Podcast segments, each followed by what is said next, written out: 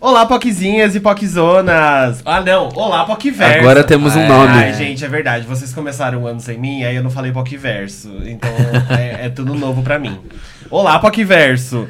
É, estamos começando mais um episódio do POC de Cultura. É, estou retornando às atividades com as minhas poquezinhas favoritas Até que do enfim, mundo. né? Até que enfim. Achei que ia morar em Lisboa. Quem me dera. Tá fazendo tour, né? Eu gostaria, inclusive, viu? Lá é tudo muito barato, gente. Ai, enfim. É, vamos começar nos apresentando. Meu nome é Felipe. Hilário. José. Sou Caco, gente. E esse é o Poc POC de de Cultura. Cultura. Olá, novos ouvintes. Versão 2020. Bem-vindos ao Pokéverso. Falando em PocVerso, a gente tem um grupinho no Facebook que a gente Sempre tá bom reforçando reforçar. sempre. Pra vocês irem lá e participar do grupinho, mandar indicações de coisas, participar da- das, das dicas que, que E, gente, rolam por lá. re- responde a pergunta certa, tá? Vocês estão respondendo a pergunta errada. Amigo. Todo dia tem alguém com uma resposta errada da pergunta de entrada do grupo. Eu precisava, eu precisava comentar que eu ia errar também, porque pra mim o maior Eu sucesso errei. da Pablo é. Eu errei é porque o é o maior, eu entendi Era o maior bem sucesso. É o primeiro maior, sucesso. não, era o primeiro. O primeiro- não, o primeiro- o maior. Ah, então, mas se for medir pelo sucesso, a resposta dá uma variável. Se for pedir pelo primeiro single, a resposta seria certa. É, Ai, Que Enfim, um mas monte de eu gente colocou KO aí, tipo. Eu coloquei Pelo de KO, Deus. porque eu li maior, então eu falei assim, o maior eu acho que é KO, o maior sucesso da Paula. A nossa convidada tá aqui boiando. É, estamos aqui com uma convidada muito especial, se apresente convidada. Olá, ah, bom, eu sou a Brona, muitos me conhecem como Madame a A Brona. dama. Ah, sou astróloga, sou cartomante e vim aqui. Muito obrigada pelo convite, Muito por ter vindo. que honra, muito, obrigada por ter feliz. vindo. Prazer é Muito legal. nosso. Muito feliz A, a, a Bruna veio falar sobre o ano de 2020 pros signos, como que vai ser pros signos é, esse ano. A gente de- deixou aí umas perguntinhas pra vocês mandarem sobre os signos de vocês. Teve gente que mandou mapa astral completo. Sim. Olha o meu mapa Infelizmente astral. não vai dar tempo de... Elas adoram consultinha. É, manda manda um print, menina. Aí vamos fazer assim, ó. Manda o seu abraçal pra, Bru, pra Bruna, contrata os serviços dela, ela é astróloga profissional, né? Você atende? Bruna? Atendo, atendo. Inclusive, eu preciso de uma, uma astróloga. Eu acho que eu vou. Vamos lá, contigo. gente. Gente Estamos fala- atendendo. A gente fala depois do episódio. Isso. Ó, eu já vou avisar que é um episódio que eu vou ficar boiando, que eu não faço a menor ideia sobre nada, tá? De signo. Olha, eu, Eu vou amo. dizer que eu tenho certeza que eu vou ficar boiando também, porque assim, eu sei o básico, eu sei as, as primeiras. Ali, o Sol, um pouquinho de Vênus, Marte, o que significa, aí passou ali de Júpiter eu já não entendo. Eu Aí sou, chega- eu sou aquelas pessoas que não acreditam muito, mas aí a hora que eu leio, eu fico assim, ei. Eita! Aí eu fico assim, ah, por esse lado. Realmente. bem, olhando o ascendente. é, Então eu vou localizar vocês hoje na Ai, astrologia. Vou falar o tudo. essencial pra entender a astrologia. Ah, balou, é isso aí. É isso aí. Então tá ótimo. É, a gente vai comer. Eu comecei o ano muito bem, como vocês já ouviram no episódio passado. Eu, eu encostei na minha maior inspiração do mundo, a Madonna, Leonina. A Madonna é, é bem o estereótipo do Bem leonino, leão, né? ela é bem leonina. Não é? Aham, Eu não conheço o mapa completo dela, ah, mas eu sei que ela é Eu leonina. vou pesquisar também, não, não sei o mapa completo É. dela. Deve, deve ter leão em muitas casas, né? Ela tem a cara do leão, né? Ela tem. É. É, e aí eu participei, fui no show, em dois shows da Madonna em Lisboa, realizei um sonho. Eu, eu, eu vou tentar passar o áudio que eu consegui gravar. Eu consegui gravar um áudio Olha, do meu- ilegalmente. ilegalmente no meu Apple Watch, que me deixaram entrar com o Apple Watch sem querer, não, não perceberam que estava com o Apple Watch, eu gravei um áudio, porque não pode fotografar. Sério? É um teatro fechado, que aí eles lacram seu celular. E aí eu consegui gravar um áudio lá de dentro, mandei mensagem pras Fox. É e- coisa de leão fazer isso? Você é leonino também? Não, A não, não, então tem um show fechado, Que a você não pode gravar, não não, pode fazer nada. Não, muito pelo contrário, né? Coisa de leão seria querer se mostrar mais, né? É, se a gente vai pelo arquétipo, pelo clichê, leão gosta de aparecer, ah, né? então. Mas vai ver, ela é uma leoa, uma leoa invertida, não ela sei. tá num momento É. da vida dela que ela não tá querendo aparecer muito. Ela tá mais em É introspectiva. introspectiva. Tá. É. Introspectiva fazendo shows. Realmente. Aí eu fui. É um show, mas é, trabalhar, eu, eu ia chegar até nesse momento. Eu, eu fui no show dela e eu, eu, assim, eu já tinha ido no show em 2009 ou 2008 aqui no Brasil. E era show de estádio, ela sempre fez show em estádio. Ela é conhecida por fazer shows me- megalomaníacos, né? E o show é muito intimista, é muito simples, não tem quase nada de efeito especial, de projeção de cenário.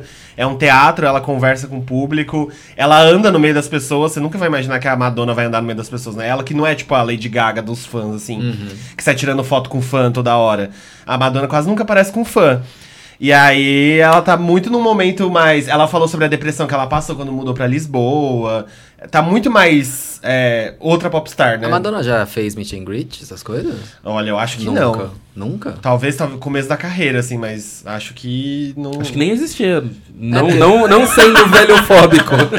Mas Não sou devia detalhista, não sendo detalhista, mas. Não, acho que não devia existir o conceito não de devia meet and ser greet, não- tão forte. É, porque eu nunca vi foto assim parecida de fã. Não, é, eu acho que existem pouquíssimos fãs que conseguiram tirar foto. Inclusive, dentro do show, ela é a única pessoa que tem uma câmera e ela tira uma foto dela.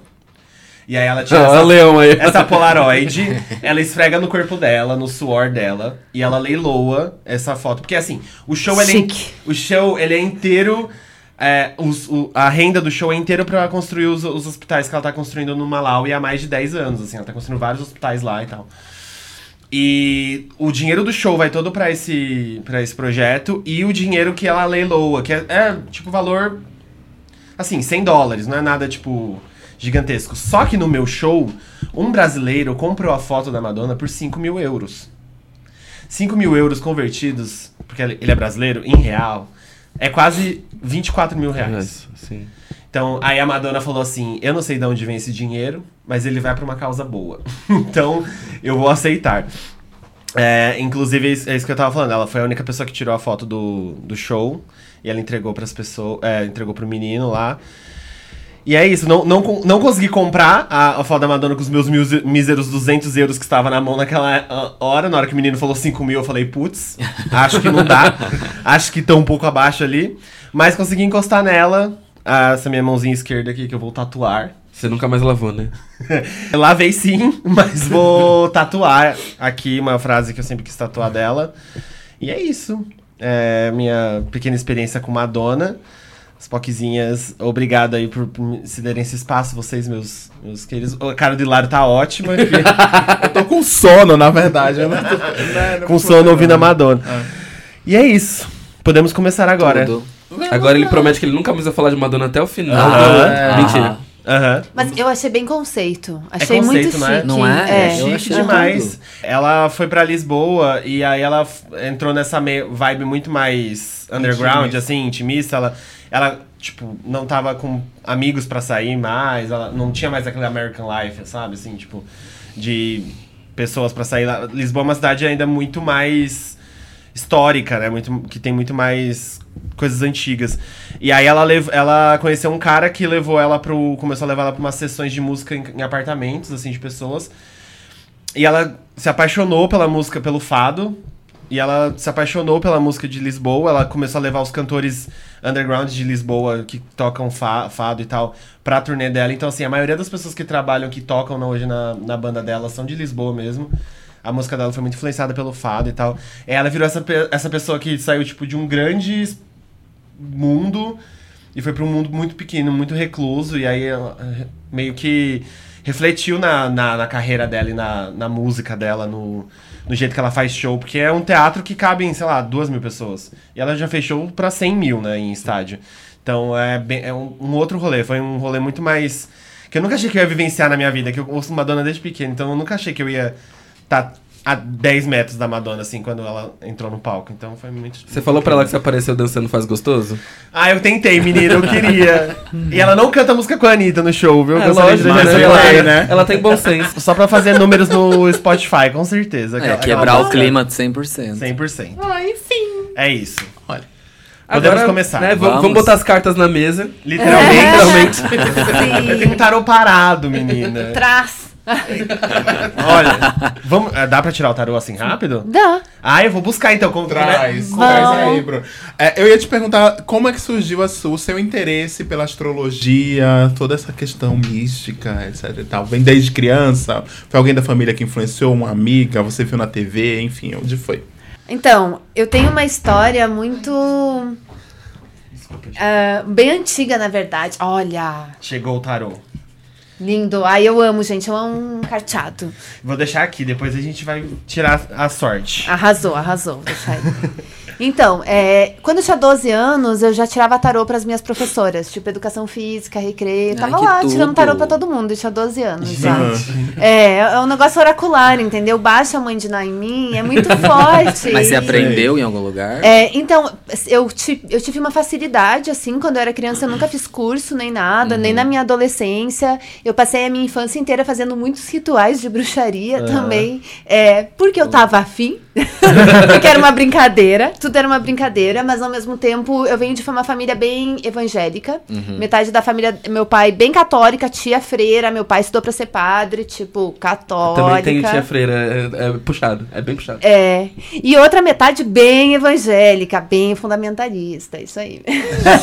E Não é os evangélicos legais, E pra tem você lá, legais. bruxa. Exatamente, entendeu? Daí Jovem vem leva com daí. pena, leva com essa, leva com pena.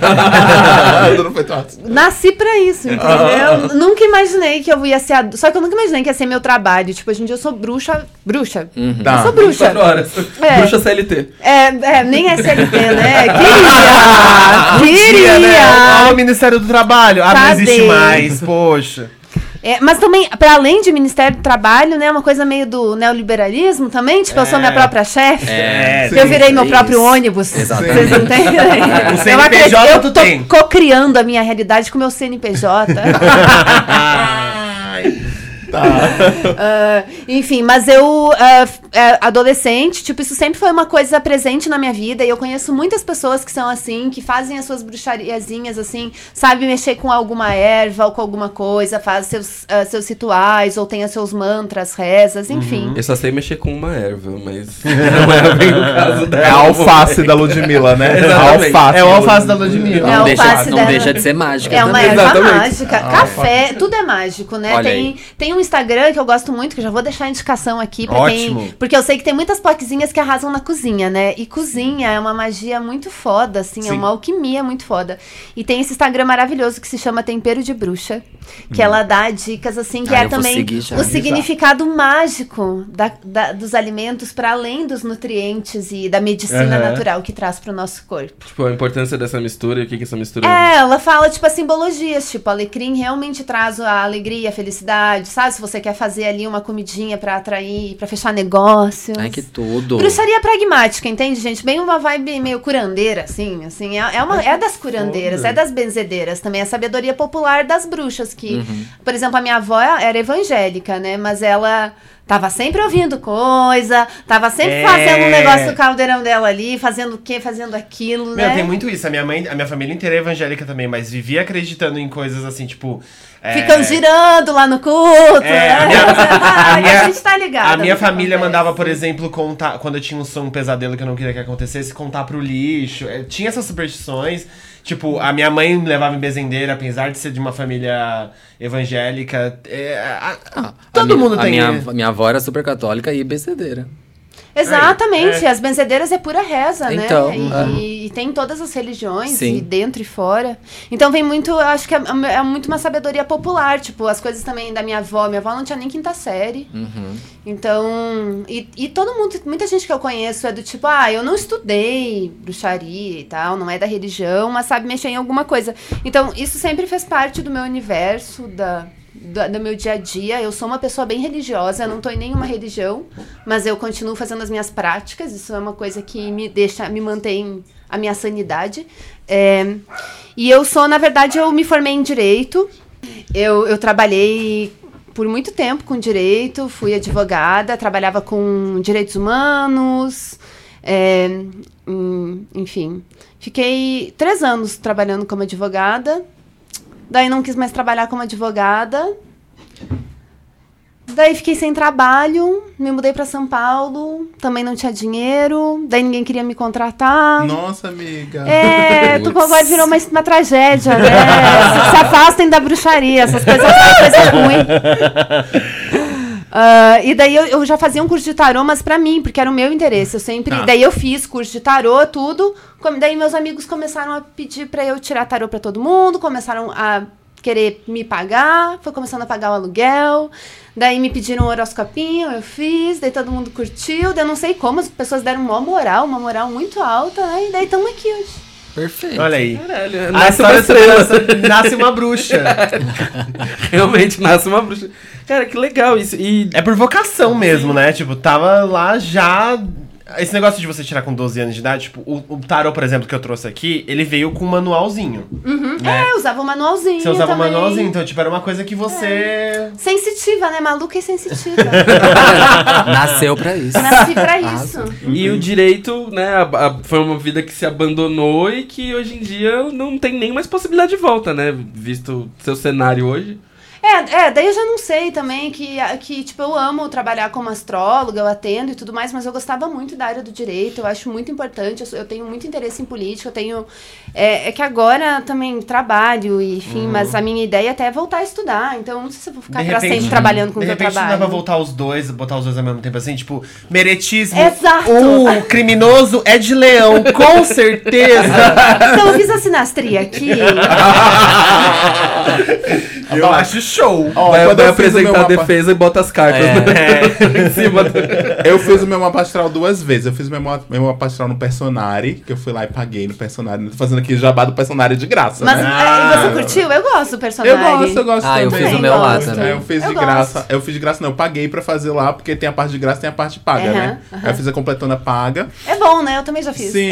Ai, e depois eu fiz com uma amiga minha, que é fã das Spice, que eu sou bem fã das Spice Girls, ela também é fã das Spice Girls. E ela fez de novo pra mim o meu mapa astral, etc e tal. E aí, com essa minha amiga, foi que eu descobri que tinha dois ramos, que é a, a astrologia é, tradicional e a astrologia moderna. Você segue algum dos ramos ou nem? Não, não liga? Enfim, o que é que você acha disso? Porque ela, ela, ela é bem astrologia tradicional. E ela fica, ah, eu acho que isso é muita astrologia moderna. Hilário, não liga não pra isso não. Não sei o que. Ela fala isso, sabe? Aham. E aí eu fico pensando, tá, sendo que eu não entendo muito, eu queria que você explicasse também. Tá, então, é. Quando, quando eu comecei os horoscopinhos. Horoscopinho é uma coisa totalmente astrologia moderna. Tá. Tipo, 100% misturar com meme, nossa. E ficar falando de comportamento, essa coisa de dizer, ai, eu sou impaciente porque eu sou ariana. Aham. Ficar justificando, botando Tipo, culpa no signo. Isso é coisa o astrologia bingo dos, moderna. dos signos, né? Tipo assim, É. Ares, aí tem lá várias coisinhas, aí você dá bingo Isso. em tudo. Essas Isso. coisas tudo, E- tipo. Isso de justificar as coisas erradas que faz com o signo, eu fico muito nervoso com essas É, coisas. então. Você fica tirando a culpa de você mesmo Meu, pra minha colocar no lua é em câncer. Ah, então isso é Para. astrologia moderna. É, então, o que, que eu acho que às vezes. É que, é que no Brasil se fala muito de astrologia há muito tempo, não é só de agora que é popular, na verdade. Sim. Enfim. E é que eu acho que assim, as pessoas às vezes confundem as coisas, do tipo, eu faço entretenimento baseado em astrologia. Os Ah. horoscopinhos são oráculos, atividades Sim. oraculares, mas são entretenimento também, tipo, Sim. tem meme. Então é um conteúdo baseado em astrologia. Porque às vezes tem gente que vê só o superficial da internet, tipo, se vai olhar só a minha conta, vai olhar só algumas coisas, tipo, mesmo a personagem também tem muito de astrologia moderna, enfim. É, Aquilo não é astrologia verdadeira, aquilo é uma astrologia superficial, que é uma coisa cultural da época que a gente vive, que é o que eu chamo assim, pra mim astrologia, eu uso astrologia moderna, porque pra mim ela é linguagem. Tipo, quando eu quero falar de, ai, sei lá, vou falar de responsabilidades, vida adulta, a gente fala de retorno de Saturno, as pessoas têm Sim, umas, sim. pala- umas palavras-chave, né?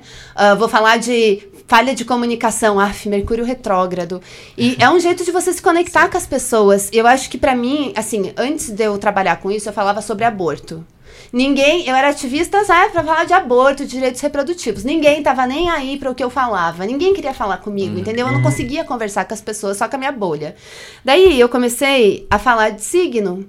E daí, do nada, todo mundo começou a conversar comigo. E a partir das conversas geradas por signos, por coisas bobas, por clichês, a gente começou a ter conversas mais profundas. Comecei a me conectar com pessoas. E, e pessoas foram trilhando também um caminho de autoconhecimento. Tipo, começa em drogas mais leves, né? Um horoscopinho. Vai indo pra um negócio de, ai, quem sabe eu faço terapia mesmo? Quem sabe eu paro de botar a culpa nas estrelas porque essa bosta tá me deixando ansiosa. Eu odiei esse horoscopinho, eu nunca mais vou ler horóscopo. Quem manda na minha vida sou eu.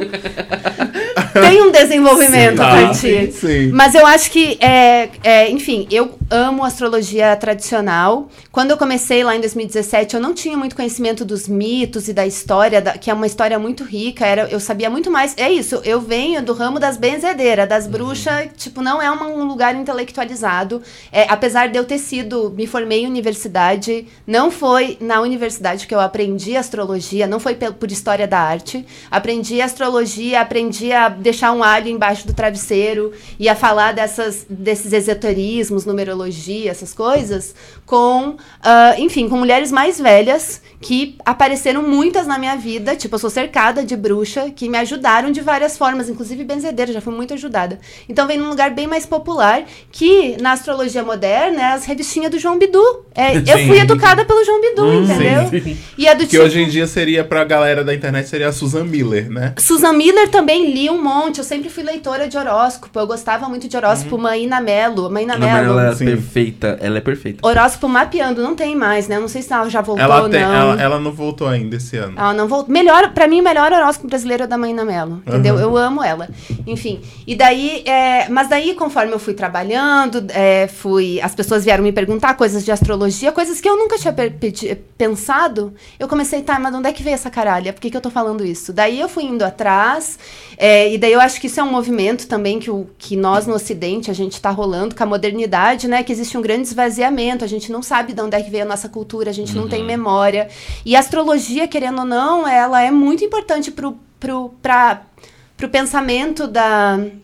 Ah, do Ocidente, o pensamento ocidental, né? Mesmo que ele seja o colonizador, é um pensamento, né, do colonizador, o pensamento que fundamenta a nossa sociedade. Então, estudar as mitologias, estudar a história, entender lá o berço helenístico, né, da Grécia antiga, tipo, é muito rico. O- a- a- enfim, essa parte da astrologia é algo que eu me aproximei mais, que agora eu entendo mais a partir do ano passado, porque eu não, não sabia mesmo essa diferença. Existe, é muito importante, e eu sempre gosto de falar, tipo, ah, tem a astrologia tradicional, que é a astrologia real, aquela coisa fundamental, que é a filosofia, gente, é um estudo, a gente não sabe onde é que tá se enfiando quando fala de astrologia, mas é um estudo muito profundo, filosófico, é incrível, assim, é tipo altamente intelectual, por isso que a astrologia é uma coisa de burguês mesmo, de burguesia. A maioria dos astrólogos são branco, é um círculo branco, é todo mundo já tem dois mestrado, né? Tipo, os astrólogos são pessoas que gostam de estudar, ou são bosomínias, tem muito bosomínio no, no- Oi. Como é que pode, né? Gente. porque é bu- burguês, né? Porque é classe sim. média confortável, sentadinha lá, querendo saber. Ai, eu sou a favorita de Júpiter. Ai, eu sou a favorita do Sol. É, é uma coisa assim também, né? Aham. E é bom ao mesmo tempo, porque. Mas eu acho que é, é entender essa diferença. Você não pode esperar que alguém. é, eu, eu- eu- porque eu sei que eu já, eu já.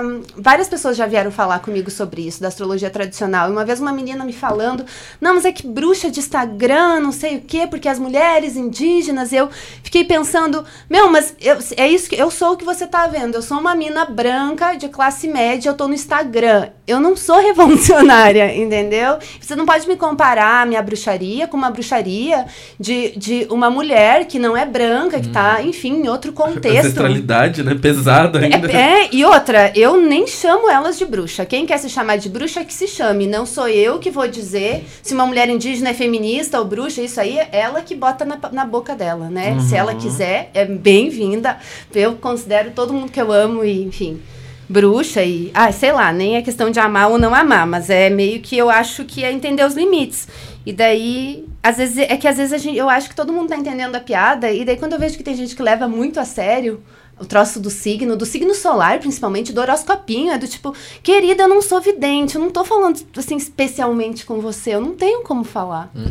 Não é esse fato Sim. que você acha que vai É. acontecer na sua vida. Com certeza que eu tô dizendo que vai acontecer. e, Me tipo, fala, o que, que eu tenho que fazer? Eu não sei, eu não sei o que eu tenho que fazer. Amor, nem eu sei o que eu tenho que fazer. Imagina se todo, se todo, toda, sei lá, a pessoa que lê horóscopo soubesse o que fazer, to- todos eles estavam super bem resolvidos, né, com a vida, assim, tava tipo rico, ganhando na loteria. O horóscopo seria a coisa mais rentável do mundo se fosse realmente na base da, da certeza Da do que vai certeza, acontecer. é. Que ia ter gente pagando rios de dinheiro pra saber o que acontece Ai, mas vida. olha, tem umas vezes assim que a gente lê a Susan Miller, aí tá lá, ela diz assim, no dia tal vai acontecer isso. Porra, acontece.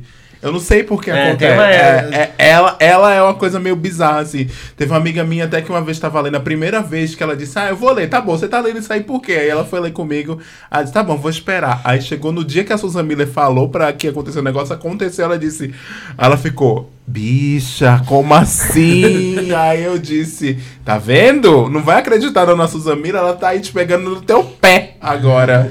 A, a Susan Miller, nunca, quando eu leio, em tempo que eu tô lendo, a coisa acontece do, desse jeito, como aconteceu com essa amiga. Aham. É sempre do tipo, eu me fudi, eu tô, sei lá, atropelado por tudo na vida, do tipo, mendigo, tudo, assim, tudo de ruim que poderia acontecer na minha vida aconteceu.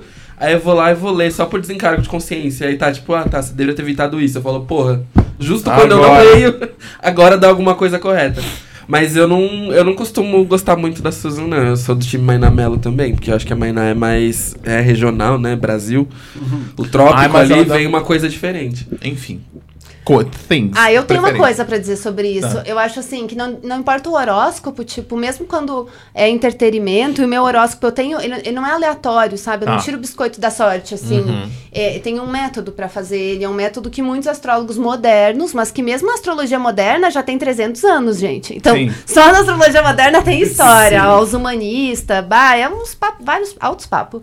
É, e o que eu acho que é foda também da astrologia, para além da precisão do estudo e tal, é que ela fala sobre padrões. É do tipo, tem padrões no universo. Tipo, o universo está se movimentando, a gente faz parte da natureza e a gente é cíclica. Então, a coisa de acompanhar a lua nova, a lua cheia. E daí, quando você vai ler um horóscopo, eu, le- eu sou leitora há muitos anos de horóscopo, continuo lendo horóscopo, faço horóscopo, porque pra mim sempre me ajudou. É tipo, me dá uma perspectiva extra pra eu. É uma chance de refletir sobre a minha vida e olhar as coisas sobre uma outra perspectiva. Ah, pra mim, isso já é que eu foda. falar. Não é, não é que você vai ler o horóscopo e vai acontecer aquilo ali. Ele é como se fosse um guia de uma percepção extra da sua vida.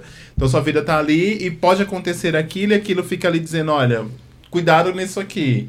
Ou pode acontecer isso aqui, é isso. É Então, um guia de autoinvestigação, que Tá. eu digo. E também, às vezes, acerta, porque tem, alguém Sim. falou que eu acho bem maravilhoso que a astrologia, o foda da astrologia é que é o mistério de ser tão plausível.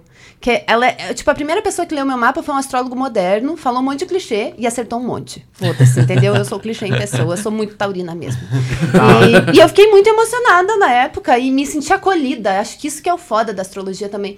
Do tipo, sim, eu tenho esse problema, eu sou muito ciumenta, mas tudo bem, tá no meu mapa, eu preciso passar por isso. Existe uma, um aprendizado cósmico, tem um não me- porquê. Tô falando de mapa agora. Eu, eu tô falando demais, gente. Peraí, Desculpa, não, vai deixa eu só aí. per- perguntar uma coisa antes, aproveitar que a gente chegou nesse assunto. Você falou sobre o lance de ser natureza. A gente, como ser humano, a gente, a gente vai cada vez mais se distanciando de natureza, né? A gente acha que a gente não é parte de natureza, que o mundo é um mundo separado, a floresta é a floresta separada, as plantas, os animais são separados, e nós somos qualquer outra coisa menos natureza. Você acha que isso ajuda muito das pessoas começarem a, a transformar o, a astrologia numa coisa tão distante, assim, porque muitas pessoas não, não leem astrologia como parte do, do universo. Leem astrologia como uma coisa, como você disse mesmo, como entrou pro mainstream. Entrou, sei lá, virou chacota, ou ah, às vezes tá certo, às vezes não tá, nananã. E você acha que tem a ver isso, tipo, da gente se distanciar tanto do conceito de que a gente é natureza e, enfim, e acabou transformando o horóscopo numa coisa que ele não é e por isso que ele é hoje isso que muitas pessoas leem como? Ah, eu, eu acho que tem vários fatores aí de, de coisas que rolam que é. A astrologia já é muito antiga, tem um uso muito antigo e nem sempre ela foi. É, a astrologia ser uma ferramenta de espiritualidade, por exemplo, que é a bruxaria em si, que eu acho foda, que eu digo que sou bruxa porque eu, não, eu aliás, a- acredito nessa coisa que a Terra tem uma identidade, a natureza. Eu acredito numa deusa. É, e eu acho que a, nature, a natureza tudo tem alma e está conectado, essa parte ecológica. A parte mais espiritualista da, da astrologia, ela é, um, ela, ela é mais recente na história da astrologia. E ela veio com- muito mais força depois da década de 60, com os movimentos de nova era, era de aquário, né? É, o- acho que essas, todas essas novas terra- ferramentas que se tem, que a galera faz teta healing e tudo mais, vem dessa vertente nova era que espiritualizou a astrologia kármica, misturou com Oriente também, é, enfim. Mas a astrologia em si, me- há- há já há centenas de anos atrás, assim, nem sempre ela foi ah, essa conexão espiritual, é, ela era muito usada, ela era cálculo matemático, entendeu? Uma coisa meio agricultura também. Sim. O quando que a gente vai plantar, quando que a gente não vai plantar, ela foi sempre guiada pelas estações. Então não tem nada de super, supersticioso. E tanto é que a astrologia, é, elas. Tem muitos astrólogos que ainda falam sobre isso, porque tem uma abordagem que considera a astrologia uma ciência, realmente uma ciência. Aham. E ela sempre foi muito tratada ao longo da história como ciência, na verdade. Ela ser tratada como arte, linguagem, é uma coisa mais nova. E eu gosto de usar essa abordagem. E eu falo mais disso porque eu não entendo muito de ciência, então eu nem quero ficar dizendo que eu faço ciência. O povo já vem me encher o saco, aí foda-se, fica com ciência pra você. Eu gosto de ciência, mas não, não preciso falar sobre ciência. né, tipo. Mas fica firme aí, eu não sou antivacina. É, eu não Eu sou terraplanista. Não, eu tô aqui, as cientistas, estou torcendo, estou no mesmo time de vocês, quero ver todo mundo bem fomentada, entendeu? É, mas enfim, é, então eu acho que é isso, que tem essa. Como a astrologia acabou virando uma coisa meio humanas, meio espiritual, as pessoas acham que a astrologia é uma coisa espiritualizada. E acho que assim, também tem outro fator que a gente é muito racionalista no Ocidente, né? A gente é muito cético, muito materialista, a gente tem dificuldade com abstrações, inclusive. Tem gente que não consegue entender a astrologia, que é uma linguagem simbólica, que não sabe o que que é símbolo. Tem gente que tem né, é, não tem muita dificuldade de entender isso de modo geral, assim, a gente é muito pobre culturalmente, na, na, ge- né, massivamente, assim. Então, tudo que for massificado vai ser mais pobrinho mesmo, entendeu? Não adianta. Tipo, é eu não sei, acho um desafio ter cultura de massa. Acho foda. Tem gente que consegue, que é chique, que, tipo Madonna e vários artistas, na Sim. verdade, tipo, que eu admiro muito, que fazem coisas profundas ali e que conseguem chegar no massivão. E daí a astrologia, quando chega no mas- massivão, acaba chegando. No, nossa, eu no meu Instagram, às vezes eu falo para as pessoas, leiam o ascendente também. Tem gente que reclama. Entendeu? Ai, é muito difícil, tem que ler o ascendente também. É do tipo. Querido! Amigo, é só. Imagina se É um você for pra assim. fase 3, né? Começar a ler planeta. E aí. Então, e daí eu, tô- daí eu acho que a gente chegou, no- pra Sim. finalizar o pensamento, eu acho que a gente chegou num nível de materialismo, de nós ficar assim, totalmente chapado, assim, de não entender a coisa, que a astrologia acabou, virou uma porta de entrada para você começar a se reencantar pelo mundo, que a gente tem um grande desencanto. E daí para perceber as sincronias da astrologia, falar com a linguagem dos planetas, a poesia astrológica, ela traz um reencantamento para o mundo que eu também acho muito terapêutico. E daí que a gente começa a ligar com espiritualidade, a conexão, mas não necessariamente, né? Eu acho que tem tudo a ver, mas tem tipo na Idade Média ah, tem um livro muito foda, muito importante para astrologia, que é a astrologia cristã do William Lilly, sabe? Tipo, tem astrólogos cristãos até Uhum. hoje, inclusive. Então. Arrasou. Arrasou. É, você tava falando aí de ler o ascendente. Que, é- ler o ascendente é como assim? Eu leio o meu signo solar, que é escorpião. Aí eu tenho que ir lá e ler peixes também, porque é meu ascendente. Lógico. Aí combina os dois, é isso? É. É, é, é, se, eu, se eu bem É, entendo, não é. é? Ah, tá Porque chega, chega uma fase das. Ó, eu tô aqui com o meu one on one, tá? Astrologia one on one, a astrologia João Bidu.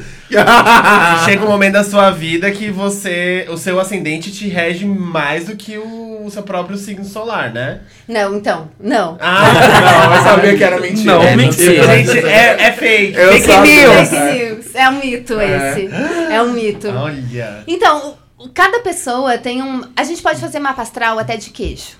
Entendeu? Mapa astral, o que, que você A- precisa pra fazer um tem mapa astral. astral? A gente tem mapa astral da minha Alexa. A Alexa tem mapa astral. A Alexa tem mapa astral, a gente fez com a Camila Frender. A mapa astral não, mas a gente viu a. Descobriram o signo o dela. signo O dela, é signo. escorpiana. Nossa Alexa é escorpiana. Ai, é isso. A minha é a Ariana. Tem uma cachorra Ariana na minha casa. Ah, ah, não, a Alexa é o. O computador. O computador. Ah. A Júpiter é a cachorra, ela é aquariana. ah, então eu sou muito analógica. É bizarro eu ser analógica porque eu trabalho com internet. Mas eu sou. Ah, não, a Júpiter ela é aquariana. É aquariana. Aquariana. Aquariana, É. amo, amo aquário. aquário. Ah. E, e como é essa, essa relação, então? Não existe uma relação do, do é, ascendente ser regente? Tipo, é, existe alguma influência que o, o, o ascendente faça no, no signo ou é balela isso também? Não, não, não. Então, o que eu ia dizer é, todo mundo tem um mapa astral, porque basta você ter um horário, uma coordenada, que lugar da Terra você tava, e um horário e uma data que você faça seu mapa. Aquele mapa que se diz que é o nosso mapa natal, o nosso signo, essa coisa, é, digamos, uma fotografia dos movimentos astrológicos, né, no momento que a gente nasceu. Então se tem essa ideia, que é uma, é uma crença, né? Que esse mapa, ele simbolicamente vai reger a sua vida toda, combinando com várias técnicas, enfim. E todo mapa tem vários elementos. Tipo, todo mundo tem todos os 12 signos. Sim. Ninguém tem só um signo. É, e o ascendente é o ponto mais importante do mapa. Na verdade, o que eu falo, ok, horóscopo não vai ser uma coisa tão específica quanto ir numa astróloga, num astrólogo particular. Mas se você lê horóscopo, você pode ler horóscopo direito, que é como? Se você. Você sempre lê o seu signo ascendente, porque a maioria das técnicas das astrólogas, a Maína faz assim, a Susan Miller faz assim, é sempre a partir do ascendente. Então, o que mais vai bater, se for pra bater, que vai ficar mais próximo, é o ascendente. Meu Deus, eu vou ter que Olha, ler Minha, ca- peixe. minha Lendo cabeça errado. explodiu porque toda vez eu leio. Eu, Fazendo eu errado sem desde saber. sempre. Eu lia sem saber. E toda vez que eu lia sem saber, eu falava, parece mais com peixes. O Talvez meu, fosse- assim, de verdade, libriano total. Aqui, viu? Uhum. Pouquíssima coisa capricorniana que eu leio que, que quando Que eu leio bate. da bate, assim, mas quando é Libra, que é meu ascendente. E aí eu, eu, eu descobri recentemente que meu ascendente é em Libra, porque eu eh, tava em horário de verão quando eu nasci. E eu não tinha feito a conversão. E aí, o, o meu, o meu. Até então, sei lá, 2012, 13, o meu ascendente era escorpião. Aí eu falava, gente, mas. Então, é, Não então faz sentido. Não faz sentido nada, então beleza. E aí, quando eu descobri que era Libra, aí eu comecei a ler e falei, menino do céu, é aqui mesmo Agora que eu tô. sim, agora É sim. aqui mesmo Não. que eu tô. E tem muita gente que diz que a astrologia não funciona, mas é porque nunca teve uma experiência de qualidade com um astrólogo. Aham. Tá. É, porque se for depender só de horóscopo na internet, não tem como você ter uma experiência de qualidade com o seu mapa, de análise da sua vida. Daí, além, daí, se você quer ficar mais pro em horóscopo ainda, além de ler o seu ascendente, que é um ponto mais importante do seu mapa, não fiquem bravas comigo. Tem gente que fica tipo, ai, Bruna, deixa minha vida ficar simples, entendeu? Eu nem sei meu ascendente, eu não quero saber. Daí, se você não sabe seu ascendente nem nada, vai só pelo sol, que a experiência é válida, funciona. Mas se você souber, eu, é, muitos astrólogos falam, leia seu ascendente, que realmente é o ponto mais importante do mapa, que é onde a gente mais se identifica. E se você nasceu de dia, o sol, é, você sente mais o sol. Então você lê o seu signo solar, que é o signo Ai, que é você. diferente. É diferente. Se você nasceu de noite, você sente mais a sua lua, porque ela é que estava iluminando Ah. o céu. Olha Ai, aí. eu tiro do meu coração agora que é câncer, menino, não dá não. Com peixes, que lindo. É, Libra. Libra, ai, uma princesa. Eu sempre falei que eu era uma princesa. É, é, você é princesa, mesmo. Você pode, se empodera da tua princesa. Eu sou muito princesa, caralho. O Felipe tá muito vermelho aqui, ele tá sem imagem nesse momento. princesa, cara. É, mas, Mas então, a minha lua é Capricórnio. Eu- ai, mas eu sou Capricórnio. amigo, É. faz total sentido. Puta que pariu, Por que choram, céticos? Por que choram? Por que, que é sempre uma pessoa de Capricórnio que não tá nem aí pra astrologia? Eu, eu tô sempre muito aí. Esse é o problema, entendeu? Eu- ai, O que tá acontecendo? meu Deus, olha, Bom, revelações eu da nasci minha de lua dia, câncer. então. Eu sempre critiquei can- canceriano. É, Eu sempre critiquei câncer, eu canceriano. agora eu nasci, eu nasci de eu madrugada. amo os Ah, cancerianos. então, a sua lua mas os meus ex-cancerianos são... Ah, mas, mas tem tudo a ver. Minha lua é em, é, minha lua é em Sagitário. Ai, amiga, tem tudo a ver E- mesmo com a senhora. Lua, Sagi- lua em Sagitário e ascendente em peixes é tipo. Grita, Todo mundo aqui Eu nasceu à noite? Não, Eu assim, tenho eu, eu nasci à tarde. Eu nasci 5 horas da Gêmeos. Você também nasceu à, à noite? Eu, não, eu nasci de dia. Sou Eu bem touro. Eu eu nasci- nasci de eu noite. nasci também de eu nasci às 2h45 da manhã. É, eu nasci de tarde. Depois de ter atrasado 15 dias do meu nascimento. Eu nasci às duas e meia da tarde. Quase primas. Sim. Eu nasci do, duas e três. Du- duas horas e três minutos. Amei. Viu? Por isso que eu amo astrologia. Quando que eu ia saber o horário que as pessoas nascem? Não é se isso? elas é nascem de verdade. madrugada ou não. E se elas gostam ou não daqueles arquétipos. É um jeito incrível de conhecer as pessoas, eu acho, sabe? Ah. Beleza, aí, amiga, então agora a gente vai começar a, o básicozinho. Vai, conta aí o, o básicozinho da astrologia, que você falou que ia dar no comecinho. Uma, Ah, o essencial pra O essencial. astrologia. Então, o que eu acho que é essencial é, primeiro, que é muito chato essas noias mesmo, tipo, ter preconceito com signo. Tipo, se você odeia o signo de gêmeos, é porque você tem algo com gêmeos, não é Aham. porque todo mundo de gêmeos é cagado, Gostaria- vai te fazer sofrer. Gostaria de me explicar aqui que eu falei que eu, não, eu sempre impliquei com canceriano, é porque meu ex-canceriano me fez passar um, É, então. Um, É, problemão. igual tem gente que bota no Tinder, ai, não me relaciono com o signo. ah, não, mas é escrotíssimo. Mas, é porque- Signofobia não. mas É. eu amo um monte de, canceriano. Primo Nis. Primo Nis que veio aqui já, canceriana. Amo Primo Nis. Vários cancerianos eu, eu gosto. É porque Eu, eu dei essa. Esse. A diva canceriana Jana Rosa, É né? porque- Inclusive, Jana Rosa. Gente, vocês tinham que ir lá no, no Instagram da Jana Rosa e dizer: Jana Rosa, vá no Pocket de Cultura, porque ela fica enrolando a gente. A, Ela tá a gente já chamou cinco vezes, A Jana. gente- ela tá- cinco. a Jana está enro- enrolando a gente faz um ano que a Jana cobrar está enrolando. É, então. Ah, ela devia ter Então, vindo nesse episódio, inclusive. é, exatamente. Devia. Vai, continua, amiga, desculpa. Não, Você tava não. falando das pessoas que implicam com signo. É, e que isso, isso não tem fundamento astrológico nem nada do tipo. Ou você pode levar pro seu analista, que eu acho a melhor coisa. Sim. Do tipo, ultimamente, pessoas de gêmeos têm me irritado muito. O que essas pessoas têm em comum e o que isso diz sobre mim? É o melhor jeito de lidar, né? Com preconceito astrológico. Sim. É, enfim. E daí o que eu digo assim, é, a astrologia ela é legal para como ferramenta de análise, quando a gente pensa numa simbologia, né? Acho que a coisa mais linda da astrologia é esse reencantamento do mundo, de pensar que os planetas é, têm essa conversa cósmica. Eu acho que isso é a coisa mais terapêutica, essa parte do acolhimento. E às vezes, tipo, só de usar de linguagem, sabe? Você quer, você quer conversar com a sua família e não quer brigar falando de política, fala de signo, sei lá, fala. é, você pode fazer piada, entendeu? Tá, po- vai, pode debochar mesmo com, com os escorpianos. Enfim, é, tipo, você não tá, não tá ofendendo um grupo específico, assim, que vai perder direitos, que tem uma luta histórica ali. Então, é um bom alvo bom- de, de olha, deboche. é Militou! Gente, é, é muito aquele tweet mesmo, né? Descansa, militante. Mas é muito real. assim, Imagina você fala assim, ah, tá na sua mesa de Natal, aí o seu tio começa assim, não, mas porque viado? Fala assim, mas tio, e os escorpianos? Vamos falar aqui de escorpião. Ah, esse povo. É uma boa ideia, uma boa tática, amiga. É, e daí de- as pessoas de escorpião vão dizer, ah, porque meu signo tem uma má fama e as pessoas de escorpião amam isso. Ai, porque eu sou intensa e perigosa.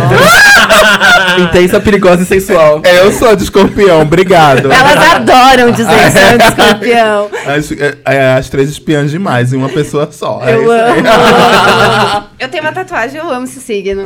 Mas daí é, é isso, sabe? Tipo, é até você poder fazer um deboche aí com as pessoas de escorpião sem de fato ofender ninguém, né? é. De, de não Sim. prejudicar ninguém. Porque tudo bem que eu não, eu, eu não sei, será que é que realmente alguém deixou de contratar alguém por causa de signo? Eu já Essa- fiquei sabendo já. Eu já É fiquei real. sabendo. Mas então, Real. quem não foi contratado se livrou, porque normalmente, essa, provavelmente essa pessoa é muito louca, É doida, entendeu? né? Você se É livrou, agradeça o preconceito Tem coisas. astrológico. É igual. Já diria a poetisa Joelma: tem coisas na vida que a gente não perde, a gente se livra. Livra. É verdade, eu amo essa letra. Amei. Joelma. É. Vou adotar pra vida. É do É. acelerou, assim, É. não é? Não. É a É música quando que ela- ela fez no Do comeback. Chimbinho, É, né? quando ela verdade. se separou do, do Chimbinho, É verdade. ela fez. Eu sei até, eu sei até o passo que ela faz assim. é Tudo. foda. É. Tá, vai lá, É amiga. sobre isso.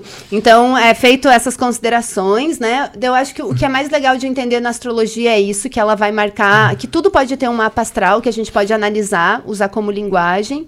E eu acho que o que as pessoas têm que saber de astrologia é o signo solar é, é legal para fazer piada, mas ele não conta tudo, toda a história. E que pelo menos se você souber a sua lua, se você nasceu de noite, saber seu ascendente, já são coisas enfim, que você pode conversar com as pessoas. Ai, sei lá também. Tem muita gente às vezes que me pede, ah, será que vai ficar tudo bem? Astrologia também. é, tem gente que acredita em destino, né? Tem um rolê do destino. Que a astrologia tradicional é muito forte, é a adivinhação oracular e o destino que está escrito. É, bom, eu, eu, assim, eu também acredito em destino, porque eu trabalho com oráculo. Só que não, eu não acredito num destino 100% imutável, como se a gente não tivesse Ah, era isso que eu ia te agência. perguntar. É, como se a gente não tivesse agência, como se a gente não tivesse responsabilidade pelo que a gente faz. Aham. Mas um oposto, o inverso disso, que é do tipo, que destino nada, destino não existe. Eu fico tipo, então, bebê, significa que você acredita em meritocracia, né? Porque você nascer na família que você nasce, no período histórico que você nasceu, tem várias condições. A gente não é livre, a gente não vive numa sociedade livre, tem várias coisas que estão fora do nosso controle. Acho que, que aí o destino entra aí, na real. É, eu ia te perguntar se esse negócio de destino, porque quando minha- essa minha amiga que fez, ela fez meu último mapa astral, ela fez o mapa completo. Aí sim eu fui ter uma, uma coisa com a astróloga mesmo, pra ver tudo. Foi uma sessão, durou um tempo. Foram várias sessões. Foram três sessões, na verdade, que a gente fez. Foi bem, foi bem completo. E aí ela chegou num ponto do meu mapa que ela disse assim: ah, você tem. Eu não lembro agora exatamente o que foi que ela falou, mas ela disse: você tem um Capricórnio aqui não sei aonde, que ela fala, faz, falando, né?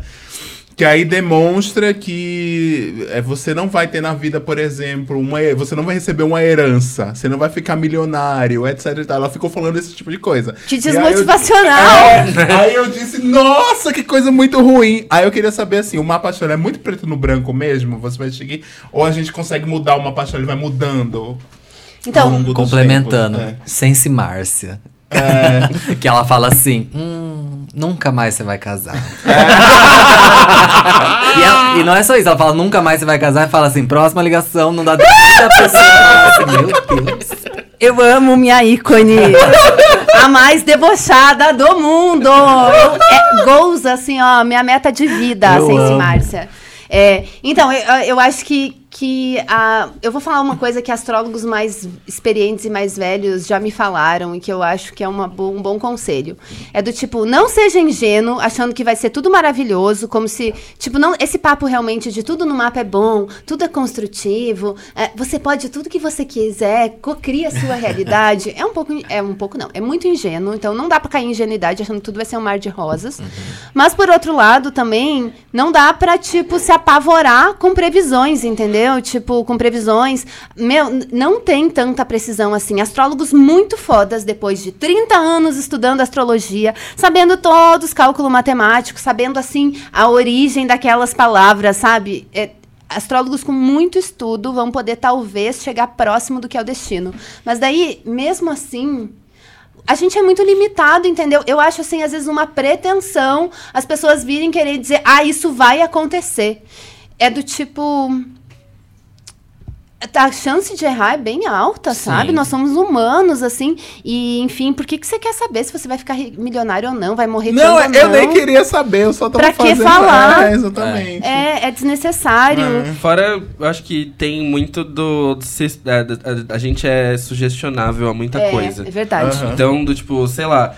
eu- isso aconteceu, inclusive, nas, nas primeiras vezes que me, me leram tarô, leram pra mim com, tipo, 17 anos de idade. Mais vulnerável e suscetível a qualquer leitura ali, impossível.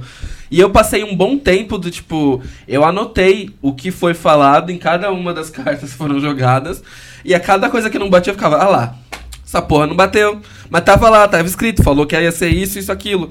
Então eu comecei até mesmo pra me retirar um pouco dessa, desse espaço de não, não me deixar ter uma interpretação muito direta do que é, sabe? Do, tipo, você tá falando muito sobre, ah, vai ter morte, ou você vai encontrar alguém, não sei o que, tudo mais, eu já fico tipo, ah, tá, foda-se, sabe? Tipo, porque sempre, que nem essa coisa do, você vai encontrar alguém, você já fica pensando, não, né, vai ser, tipo, sei lá, o romance, ou a coisa, ah, não sei o que lá. Quando você vai ver, tipo, sei lá, você esbarrou na pessoa e a pessoa falou, "Oh, mal é. E saiu, sabe? Então, é meio tirar essa, essa, essa pressão de, de ser tudo exatamente conforme o que tá dito e que se não, se não tá ali, não vai acontecer, ou se tá ali é porque vai ser desse Vai jeito, não acontecer vai daquele jeito. nenhum. Não, e, e outra leveza que traz saber que, por exemplo, igual você falou, a gente tem um destino, mas ele é totalmente mutável, a gente tem agência sobre ele. Cara, isso dá uma leveza, uma tranquilidade para as coisas, né? A gente consegue também entender que, beleza, não, não é tão fechado assim, o mundo não vai ser assim, as coisas não vão acabar desse jeito, já era, eu vou aqui sentar no, no meu sofá e esperar as coisas acontecerem, mas também não é tudo largado, né? Não é putaria, né? Tá, tem, a- tem as coisas pra acontecer. Você imagina que merda, a pessoa tá num momento super difícil, aí ela vai se consultar e a pessoa fala pra ela, não, não vai melhorar. Meu, Sem se massa. A pessoa... Vai ficar pior. É, só piora, a pessoa Não vai vender. desgraça. Márcia, eu preciso vender a minha casa porque eu tô passando fome. Não vai vender, não. Próxima ligação. Ah, Inclusive vai morrer de fome amanhã, beijo. É, tipo, essas coisas, né? É, não, é. Eu acho que a gente tem que ser sensato, entendeu? Ter bom senso. E, as- é, e também tem essa coisa dos caminhos, do mistério da vida também, que conecta a gente. É, o oráculo chega pra quem ele tem que chegar. E a coisa que vai te noiar, vai chegar, entendeu?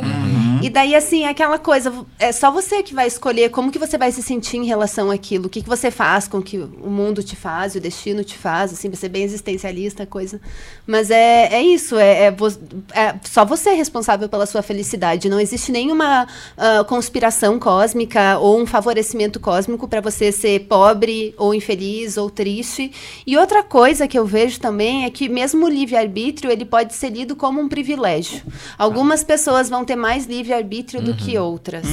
Então, também tem que considerar isso. E aquela coisa, tipo, astrologia é realmente é tudo matemático. a role- é, eu não quero dizer que não é real, por isso que não funciona. É real. Só que a sabedoria que você tem que ter para ler os fios do destino tecido pelas moiras é um negócio tão grandioso. A gente é um grãozinho, o nosso saber é muito limitado. Então, daí por isso que não dá para levar tão. Eu não, eu por isso que eu não gosto de coisas literal, assim, não faço previsões futuro nesse sentido. Entendi. Tá, aí aproveitando então que a gente entrou nesse momento aulinha, é, você consegue dizer, por exemplo, o que cada um, por exemplo, dos planetas, com uma palavra, uma- tipo, o que que eles estão lá pra fazer, pra galera que fazer o, que vai fazer o mapa, o mapa astral online, só ter uma ideia do que pode ter, tipo, Mercúrio, Vênus, o que que eles, que, qual, qual é a Vamos. deles? Vamos falar dos sete tradicionais, né? Dos sete que estão há um tempão na astrologia aí, que todo mundo já falou bastante. Por isso que eu, eu digo assim, que é astrologuês. A gente tem que pensar em signos como jeitinhos. Aqui é, como- astrologuês. Astrologuês. Astrologuês. Eu amei. Astrologuês. Acho que é até o nome da É pessoa. da Astrologuês, como a dama Bruna. Amei, amei. Não vejo a hora de compartilhar. As astrologuês. Adorei, adorei. Então, é. Fico- fica aí a dica de podcast pra, pra um gay que É. quer começar um, um podcast de, de Sim. astrologia. Astrologia, astrologuês aí, ó. Tem várias, vamos lá, gays. Eu amo, eu amo o movimento das gays na, na astrologia, porque a astrologia, como, como saber cultural também do que nos foi passado, ela é muito heteronormativa, tipo, muito heteronormativa. E daí se confunde o feminino do simbólico com o conceito de mulher, o masculino com o conceito de homem, e daí já começa a generalizar as coisas, e daí a gente já tem umas coisas de astrólogos falando assim: mulheres com Vênus em Libra gostam de ser presenteadas, homens com Vênus em Libra gostam de presentear. Ai, sim. É, mas an- antes de chegar nessa sinastria aí dos astros, fala dos sete, dos sete Do planetas. sete. Ah, então, Isso. é, o astrologuês. A astrolo- As coisas principais da astrologia horoscópica, que é Ah. o que tem ascendente, é os signos, os planetas e as casas astrológicas. Então, os planetas, eles podem representar ou pessoas ou ações. Então, o Sol, ele vai falar muito do onde a gente brilha, é um luminar. Então, é ali onde a gente tem um destaque, as coisas têm tem um brilho ali. É, Às vezes é um pouco exagerado demais, mas tá, tem ali. A Lua também, onde a gente tem Lua, a gente vai falar das nossas emoções, do nosso inconsciente. O Sol vai falar da razão, da inteligência racional, né? A Lua não, a Lua vai falar do inconsciente, do passado, das emoções. Vai falar onde a gente tem popularidade, vai falar de como a gente se sente confortável emocionalmente também, porque a, a Lua é a mãe da Terra, ela cuida, né? Fica, né, Terra. Daí a gente tem é, ah, Mercúrio. É, por isso que Mercúrio fica retrógrado todo ano. Ele fica muito perto. Ele é perto do Sol, ele se movimenta mesmo. É uma coisa astronômica, né? Então ele nunca se distancia muito do Sol. Por isso que a gente tem essa impressão, essa ilusão de movimento retrógrado. É, o Mercúrio vai falar das comunicações, ele pode também representar os nossos irmãos, irmãs, vizinhança, vai falar sobre as coisas na internet, entendeu? Comunicação, tal, viagens. É, a gente vai ter Vênus também. Vênus é coisa boa, entendeu? Vênus é a pequena benéfica que os astrólogos antigos chamavam, porque ela traz amor, prazer, dinheiro, conforto, cama, mesa, banho, entendeu? Eu é Tipo, escorpião, minha Vênus é escorpião. É tudo que eu Vênus é quase a Pernambucanas. Já tem, tem todo o rolê ali. Casa, Tem mesa e todo. banho. Tudo que é de bom, que é prazeroso, harmonioso, é Vênus. Ah, daí vem Marte. Daí Marte era chamado Pequeno Maléfico. Só desgraça. Só, é, aquele, é, é aquela parte mais ruim da Menina, gente. sabe qual que é o meu? Ares. Ex- olha, domiciliado. eu sou aqui, ó. fortão. Eu o meu. Treteiro, treteiro, eu sou treteiro. Um arte. É, Marte vai deixar de ser forte. princesa assim, filha. Ah, Princesa eu sou- guerreira. Princesa guerreira. Sou Mulan, meu amor. Aqui é Mulan. Meu Marte é câncer. Ai, faz muito. Por que essa cara? Que essa- Eu amo quando a pessoa faz uma cara assim. Gente! Total. Eu tô mexendo com Eu tô, você, eu tô aqui né? com a colinha. Eu tirei uma foto do É personagem. que onde tem o signo de câncer, a gente tem que debochar, entendeu? Ah, entendi. Elas é merecem essa Entendi. atenção, É entendeu? lua. É o meu único Você, câncer você é no bem mapa. canceriano, você pode considerar. É? Aham. Ai, olha aí. Eu só tenho câncer em Marte só. Então, é isso. Então, o, o Marte, mas o Marte vai falar das tretas, vai falar onde a gente é mais nervosa, onde a gente tem preocupação. Mas também é bom ter um Marte fortalecido, porque senão a gente fica, ah, eu só quero luz na minha vida. Não, você tem que ser ruim. Se- Não é pra ser uma pessoa boa. A Te gente falta tem que- ódio. te falta ódio. Você tem que é ser o uma pessoa. equilíbrio, né? Pra você sobreviver nesse Sim. mundo, entendeu? É selvagem aqui, Lógico. nossa Ai, tô muito feliz com essa, com essa informação. Porque eu am- amo que meu uh, Marte é em Ares agora, caralho. Então, você tem a Lua domiciliada na casa dela em Marte. Marte e Lua bem forte. É um posicionamento. assim. Olha. É, meu Marte é Você em virgem. sente assim o Obrigado aos astros. ó, entendeu? Aham. Meu Marte é em virgem. Amiga, amanhã eu vou fazer, eu vou fazer meu mapa com você. Ah, é? Cirúrgica. É verdade. É, É combina verdade mesmo. Eu não gostaria de ser criticada por ela. Mas ninguém, olha aí. Ninguém gosta. Olha aí. Ia doer. Quem já foi vítima do Hilário, por favor, nesse episódio. Vamos pulando. Por exemplo, Martin Câncer é mais gentil, É. faz uma manipulação emocional ali. Sou fofo. Uma outra coisa. Ele é mesmo. Olha, faz muito sentido, Mozi. É, manipula as Ah. Só eu não, eu não tenho. Eu não lembro qual que é o meu Marte, pra falar a verdade. Vamos fazer esse mapa aí, hein? Não, ele tá feito, eu só não lembro. Não lembro que é. onde tá. Eu entrei no. Personário agora pra saber. Eu amo. É, eu amo o aplicativo da CoStar. Eu adoro o Personari, vamos lá. É, é uma empresa bem legal aqui do Brasil, mas eu gosto muito da CoStar. O aplicativo da CoStar é lindo, vocês conhecem? Não, Não. já É vou baixar. Gays normalmente gostam bastante, porque é estética. Ai, eu amo! É instagramável. é instagramável. Ai, Ai, eu amo, é esse mesmo. É, é bom pra mandar indiretinha também. até a mensagem do dia. Hum. Tá, aí depois de, depois Ai, de Marte vem o quê? Júpiter? Júpiter, né? a gente falou então. meu planeta sa- favorito. Isso, Sol, Lua, é, Mercúrio, Vênus, Marte, daí Júpiter. Júpiter é, é também coisa boa. Diz que é coisa boa, porque eu tenho minhas dúvidas, entendeu? Que daí eu vou entrar numa polêmica astrológica aqui. Mas que dizem que Júpiter é muito bonzão. A mitologia de Júpiter também é aquela coisa da fertilidade. Boa sorte, né? Da boa sorte, da expansão, da abundância. Eu tenho pra mim, Júpiter rege o signo de Sagitário. Tô, Eu sou né? Sagitário em Júpiter. Nossa! É o meu também, é Júpiter e Sagitário. Você é o Messias, meu amor. Você tem um mapa. Você não fala- É, isso, você tá não. falando com a pior pessoa, isso. Ele tem um mapa muito Eu especial. sou mostrado, eu sou mostrado. Fica feliz, né? É bom, ocupa esse lugar. É, é, como é que é a Shan- Tem uma astróloga que eu gosto muito, a Shane Nicholas, que ela fala: astrologia é uma coisa assim de aceitação radical, entendeu? Eu sou assim cosmicamente desse jeito. Não é pra justificar as coisas. Não é pra usar como Mas é justificativa. tipo, eu gosto de ser assim. Eu tô sendo. Tem alguma coisa de. de ok, é, é. é pra ser, entendeu? É, Aham. Se empodera daquilo. Ah, eu vou me empoderar, amiga. Amanhã Sou eu já. especial sim. Amanhã eu já tô lá com você jogando a minha, os, meus, os, os meus mapas aí. Eu quero, eu quero fazer isso logo. Vamos. Tô animado. Vamos. É, fui Enfim. fazer essa bosta aqui agora tá mostrando, tá mostrando que o resto pra eu descobrir eu tenho que. Tem que pagar, É. né? não, não tem nada. E não foi no personagem, tá? Não estou criticando o personagem. Não, o Personário é de graça. Mas eu. Deixa eu ver. Eu tô fazendo no So- Somos Todos Zoom, que eu Ah. achei aqui a, a busca. Vamos ver no personagem pra ver se eu acho, porque eu fiquei curioso. Tá. Enfim, Tá, vamos vamos lá, lá. Júpiter. Bom, Júpiter vai falar então disso, só que eu tenho pra mim que, eu que sou uma pessoa que sou bem jupiteriana, eu tenho uma conjunção exata de Sol e Júpiter, às vezes me dá uns problemas, que é do tipo, Júpiter é megalomaníaco, entendeu? Se coloca no teu lugar, porque Júpiter tira as coisas de proporção, ele também rege o signo de peixes. Então, é, onde a gente tem Júpiter, às vezes a gente é muito exagerado, às vezes se promete muito e nem sempre se cumpre, que daí vem o último planeta da astrologia tradicional, que é Saturno, que é o Saturno. Que daí Júpiter vai prometer mil coisas, mas daí Saturno vem e fala, é, mas tem esse limite da, da. É aquela coisa tipo de projetinho que você brifa e daí você vai lá e faz. Ai, a gente podia fazer isso e fazer aquilo, né, Júpiter, com todas as ideias. Daí vem o, or- daí vem o orçamento disponível. Daí vem Saturno. Daí tem que reduzir um pouquinho. É, um pouquinho. Um pouquinho, Será que dá pra fazer aquilo chiquérrimo com isso aqui? com, com 20 reais? Então, Saturno vai falar sobre isso, sobre o fim das coisas, vai falar de morte, vai falar de amadurecimento, as transformações do tempo e tudo mais. Então, tudo vai vindo por ciclos, entendeu? E as casas astrológicas de- seriam, em tese, assim, um, setores da nossa vida. Então, é, é muito. Cada coisa tem o seu lugar. É uma equação, entendeu? Você vai combinando o planeta transitando em signo tal, que reside em tal casa. E daí você Tá. vai juntando. E, e acho que o ponto que eu digo que é essencial da astrologia pra galera entender entender assim, às vezes você nem vai se identificar com o seu signo solar.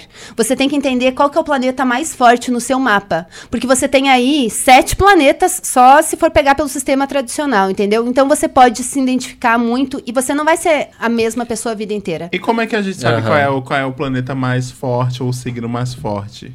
É, então, daí é aí que pega, entendeu? Daí que a gente vê por que, que existe uma astrologia comercial, uma astrologia que é massiva e por que, que é astrologia mesmo, o suco delicioso da astrologia Tá. é reservado para poucos, porque não é uma coisa fácil de dizer. Ah, Você tem que olhar mapa por mapa, porque daí é a coisa foda da astrologia, que é a singularidade. Tá. Que é do tipo, não tem. Não é óbvio que não todos taurinos, todos taurinos vão ser pessoas iguais. Então você vai ver que a conversa, o ponto. Essa fo- a coisa foda da astrologia é a conversa que os planetas têm entre si naquele movimento e como eles vão sendo ativados com o passar do tempo e dos ciclos. É uma coisa bem Nazaré Tedesco. aqui assim. É, e daí, às vezes, tipo, uma pessoa não vai ter nada a ver com um signo de touro, por exemplo, mas daí quando vê, ela tem uma oposição de Lua com Saturno. Então, ela é uma pessoa muito saturnina e uma pessoa muito lunar também. Então, o ideal é você o quê? Consultar uma astróloga profissional, ou mesmo você entendendo, pega a tabela de detrimentos, exaltações, domicílios, vai, se tem um certo estudo, e daí você vai entendendo. Enfim, normalmente um mapa, um, um planeta que é muito importante no nosso mapa é o planeta que rege o signo que está no nosso ascendente. Tá. Daí eu vou falar para vocês uma tabelinha, vocês podem anotar aí, daí vocês pensam nisso. Ó. Ares é regido por Marte, Touro é regido. Se você tem ascendente em Touro, Vênus é importante no seu mapa. Gêmeos, Mercúrio. Câncer, Lua. Leão é o Sol. Virgem é Mercúrio. Libra é Vênus. Escorpião é Marte. Sagitário é Júpiter. Capricórnio é Saturno. Aquário é Saturno também. E é Urano na astrologia moderna. E Peixes, na astrologia tradicional, é Júpiter. E na astrologia moderna também é Netuno. Então o meu ascendente é Júpiter. Então, Júpiter tem um, um papel importante no seu mapa. O meu é Vênus. Libra, porque eu sou, meu ascendente é Libra, então o meu é Vênus. É Vênus, isso. E Mas- dessa Vênus em escorpião tá Então- ali causando, entendeu? Causando. O meu, o meu é, meu é. Júpiter e Netuno, então. Qual que era o Júpiter rolê e de- Netuno. Qual que era o rolê de Marte? Da... Eu, eu finalmente achei. Ah, ah, Marte. Marte vai falar sobre a nossa, a nossa parte ruinzona e o nosso nervosismo também. Meu Marte é em câncer. Ah, É igual o meu. tadinho. É igual o meu. É igual Claramente. o. Mas eu, eu acho lindo que é um Marte que tá a serviço da Lua. É. Então esse guerreiro, que é o José, Marte, é. ele tá ali pra proteger a Lua. E a Lua, ela tem significados lindos. Além dela ser ancestralidade e memória, ela também é o povo. É ela é o tudo. cuidado, ela é a vida, ela é a criatividade. Então ter um Marte a serviço daquilo significa que quando você tá envolvido emocionalmente, você tem uma força. Eu, por isso que eu ainda amo astrologia humanista, psicológica Nossa, moderna. E, e você acabou de falar e bateu pesado, porque é isso mesmo. quando, quando eu tô envolvido, fudeu. Não porque é, isso menina. mesmo. Abalou. E aí, a gente pode. Bom, você já. Terminou essa parte? É, esse é um astrologuês básico, gente. Tá. Aí a gente pode, sei lá, começar a entrar nos signos, os estereótipos de cada signo. Vamos. Tipo, o estereótipo, assim, o mais crachadão que você puder dar, assim, tipo, taurino, comilão.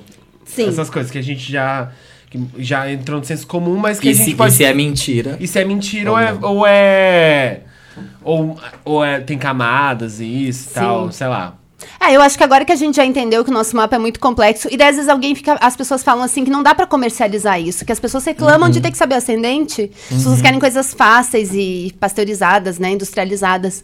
É, mas a verdade é que é óbvio que a astrologia vai ser uma coisa mega difícil, porque ela se propõe a ser uma ferramenta que espelha a realidade. Então, fudeu, entendeu? Vai ser, tem que ser a coisa mais difícil do mundo Uhum. Do mundo, mesmo. é. Então, tem que. Tá entendendo isso, agora a gente dá pra brincar com os estereótipos. Que o que eu acho a coisa mais legal é brincar mesmo, entendeu? Você é ariano, as pessoas estão debochando de você. É isso mesmo, vadia. Fica com medo, caralho. Eu sou maluca, entendeu? Férias Se maluca! apropria disso. Mostra pra ela, então, quem que é. tá, então, Ares, brigão. É isso. Tá. É isso. É, touro. Touro, o arquétipo de touro é o rolê da cama, casa, é, da mesa, não, cama, mesa e banho, porque touro é regido por Vênus, vem daí. Então é do tipo, touro vai ser o quê? Preguiça, Sim. vai ser amorzinho gostoso. Sim. Vai ser, vai ser uma sedução, assim, mas é mais aquela sedução que a pessoa enrolada, ela fica dizendo, vamos se encontrar, vamos se encontrar, vamos, não se encontra nunca. Mas ela tá te seduzindo, entendeu? Tá. Eu, tô- eu toda, me, me identifiquei. Depois de touro, nós temos Gêmeos. gêmeos. E E gêmeos, ai, gêmeos, gêmeos é aquela coisa que fala assim, gêmeos fala, fala, fala, fala, ou não fala nada. Entendeu? Que as pessoas que eu conheço de gêmeos, elas têm um negócio com a comunicação. É a minha mãe, a minha mãe era geminiana. É, e era então. assim mesmo, menina. E oscila, né? Duas fases, bifásica quê? mesmo, né? Bifásica mesmo, assim. Te amo, não mais. É. Mas agora sim. Lady Bird. amo, o amor acabou. O filme Lady Bird. Odiei, A minha obrigada. mãe tá, foi muito bem representada pelo Lady Bird. Você assistiu Lady Bird? Ah, Aí eu a mãe, a mãe da Lady Bird é a minha mãe, é exatamente a minha mãe, e é daquele jeito. A- a- os diálogos eram daquele jeito. Tipo, era uma hora tipo assim, tá brigando e depois... Ai, que roupa linda em você, mas por que, que você não faz isso, não, seu merda? Era isso. É, é isso aí, Na entendeu? mesma, na, me, me exaltou e me jogou lá no fundo. Morde a sopra. É, exato. É, odeia e ama. câncer. Câncer. Então, todo mundo adora dizer que câncer chora, né? Que É. isso- câncer é drama, na real, entendeu? Sempre tem uma É, questão. é, aham. Sempre tem uma questão com câncer. Então, câncer vem desse drama, vem dessa coisa de. A minha lua faz total sentido. é, e de cuidar, às vezes, né? Existe a necessidade de cuidar. Tipo, tá enchendo o saco, mas tem que cuidar. Por favor, me deixe cuidar. Fala aí de mim. Nativos de leão. O, o, o, o leão, como o leão é regido pelo sol, vem, esses, é, vem esse clichê de dizer que leão é rei do camarote, leão é vida, é, generosidade, tá sempre brilhando, selfies, eu, eu, eu, porque o sol fala muito de ego. É, mas leão é muito mais do que isso, eu acho que, né, óbvio. Mas o que eu acho legal de leão é que leão tem generosidade, assim. Então, leão, quando quer animar alguém, anima muito, muito. Pessoas de leão são, conseguem ser muito motivadoras. A Madonna. É que, não, e outra, leão é tipo criatividade, é arte, é vida, entendeu? é doador de vida. Ou tá no centro do palco, ou tá dirigindo. É, eu acho um signo incrível. Nativos de virgem. Ai, meu Deus. Então, meu ascendente é virgem, por isso eu sei que esse é o signo mais perfeito. Aê. Eu sou filha de virginiano, eu aprendi muito pra falar sobre isso. É, virgem vem muito de um estereótipo, é como ele é regido por Mercúrio, virgem vai falar muito dos detalhes, assim. Virgem é a coisa, é, é muito, é os pequenos detalhes, é tipo o signo das agricultoras, eu gosto de falar, e das curandeiras também, porque de certa forma é uma coisa muito da simplicidade, da natureza, de se colocar a serviço, de ser útil, de Sim. ser só o essencial e ter aquele olha- olhar cirúrgico de analisar as coisas e, e pontuar que isso aqui tá certo, isso aqui não tá certo, de, consegue classificar as coisas. Então é, uma, é muito intelectual, é o signo mais intelectual do zodíaco. Ah, I'm a puxou uma, sar... puxou, puxou uma, uma sardinha aí Desculpa, pra, pra virgem. galera. Eu disse que era perfeito, é intelectual, é chique. Maravilhoso. Eu? É chique. I'm a fucking Libra. Libra, Libra. Ai, eu amo. É, Libra, Libra também Vênus. Libra tem os arquétipos de ser realmente princesuda. É, eu acho que de todos os símbolos do zodíaco, Libra é o único que é um objeto, que eu já acho arte chique demais, que é a balança. É É, verdade. Chique. em busca da justa medida, do equilíbrio, mestre em relações sociais, assim, sabe? Quando vê Libriano tá sentado no meio da sala, tá todo mundo servindo, fazendo tudo que Libra quer, e Libra nem brigou com ninguém. É o Felipe. Meu amor. Vamos lá, escorpião. Ô, amigo. A pausa, pausa que ela dramática. fez. Eu queria que fosse um vídeo isso. Esse pula, esse pula. Precisa me Gatilho. preparar, gatilho. ah. Já- Já estão avisadas. Férias malucas, meu amor. Tá o quê? Então, ó, escorpião faz oposição a touro. Então, escorpião é tipo profundidade. É uma coisa de profundidade. Escorpião é tipo muito misterioso. É o signo dos mistérios. É o signo. É aquele signo assim, as pessoas falam: Ah, imagina, tá tudo bem. Por dentro é tipo Tá morrendo. de vulcão, Sou eu. Ah, não tá bem, não. Por dentro ela É. imaginando como vai ser a facada que ela vai te dar. É, então, é tipo, minha vingança vai ser artística, não pessoal, entendeu? Escorpião é esse negócio de. Escorpião tem uma energia meio de, de ob- obcecada, assim, entendeu? É Eita, escalação. Tá me chamando de obsessiva O pior é- o compulsiva. pior é que eu, conheço. Eu conheço. Eu tenho relação muito próxima com quatro pessoas de escorpião e minha mãe é touro com ascendente de escorpião. E é realmente o lance do obsessivo e do tipo do. É controle, É, controlador. é um, é um Touro controle também tem absurdo. isso. É- Eu tenho uma imagina amiga que é imagina uma mãe assim. com touro com escorpião. Uma amiga é. Pauline. Sim. É uma É amiga babado. exatamente assim também. É, touro, é que touro tem uma. Sabe o que, que é? Touro tem uma noia com segurança. Sim.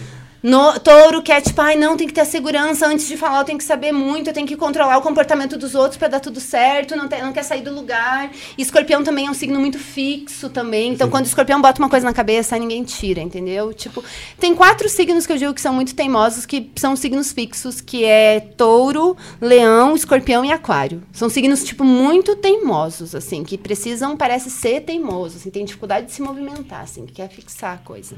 É, o, o nosso signo é- já representa pelo próprio animal, né? Que Exato. já é o- toda a É. questão da. da- O touro, né? Pesado, do- demora pra se movimentar, mas quando tá bravo. Quando, quando se movimenta, meu Deus do céu. Vamos É. lá, Sagitário. Então, Sagitário, até acho que tanto Sagitário como Escorpião tem duas coisas que eu acho que eles têm em comum, que é muito interessante, que é esse interesse por filosofias, de entender o porquê das coisas. Escorpião tá sempre querendo entender o porquê, o porquê a verdade por trás das coisas, querendo fazer raio-x, por isso que é um signo muito ligado às vezes à magia, ao ocultismo, a esses mistérios, porque quer entender isso. E Sagitário é a própria busca por conhecimento. Tipo, a parte chique de Sagitário, né? Porque Sagitário é meio 8 ou 80. Então, ou ele é bem chique, está lá procurando a verdade no meio da chique. natureza, eremita. Ou tá lá tomando catuaba, tipo, desde as 14 da tarde, é o terceiro dia, entendeu? Ele não vai pra casa, é after atrás de after, beija todo mundo, diz, Leilane é Sagitário. Leilane, minha amiga da Pitu. Diz que ama cinco, desapaixona tão rápido quanto apaixona, né? É criaturas flamejantes, é Criaturas Sagitário. flamejantes. Capricórnio. Capricórnio, agora vamos lá, hein? Ó, Capricórnio. Capricórnio é um signo que tá muito em evidência esse ano, é desde 2017. Amém, Senhor. É, é, é. É tendência. É, é, é. É. Vocês sabem aí o que tá acontecendo na vida de vocês, né, Aco- né Capricórnio?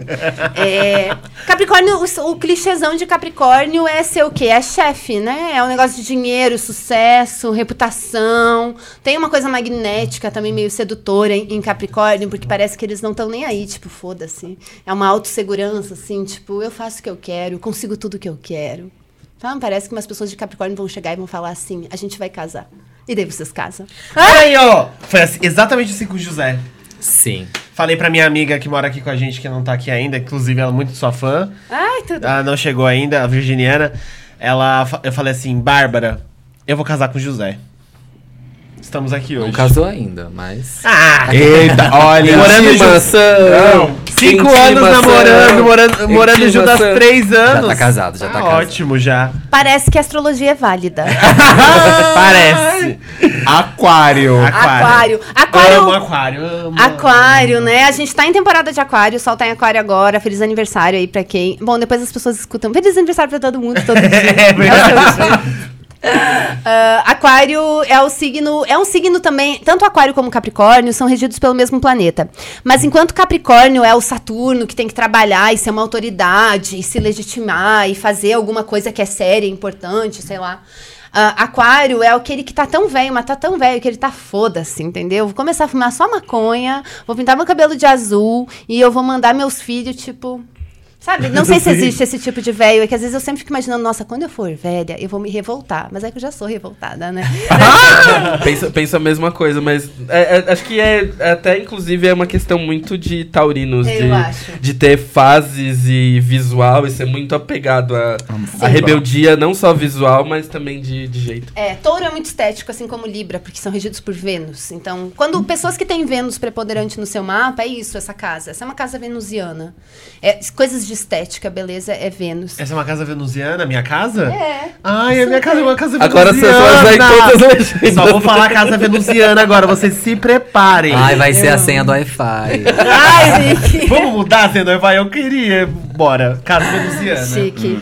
Enfim, mas daí os arquétipos de aquário, então aquário é aquela coisa que já tá à frente, assim, tá lá no futuro, é um visionário, é o rebelde, a tecnologia, é o grupo de pessoas, é o povo. Aquário é inimigos dos reis, entendeu? Se leão é os reis, aquário é do tipo, foda-se reis, todo mundo é igual. Essa é a coisa de aquário. Que é um ama... comunistão, um comunistão. É, que ama a humanidade, que eu amo, que é tipo um clichê que se diz, to- muitos astrólogos falam isso de aquário, mas é que é, ama a humanidade, os humanos nem tanto. Eu acho que eu diria, nem ama na humanidade, nem a humanidade não ama, sabe? Ama, tipo, coisas que sejam todo mundo igual, natureza Ah, e tal. entendi. E Por fim, mas não menos importante, peixes. Peixes. Eu amo que peixe sempre fica por final, isso testa a paciência delas, que realmente é um signo paciencioso.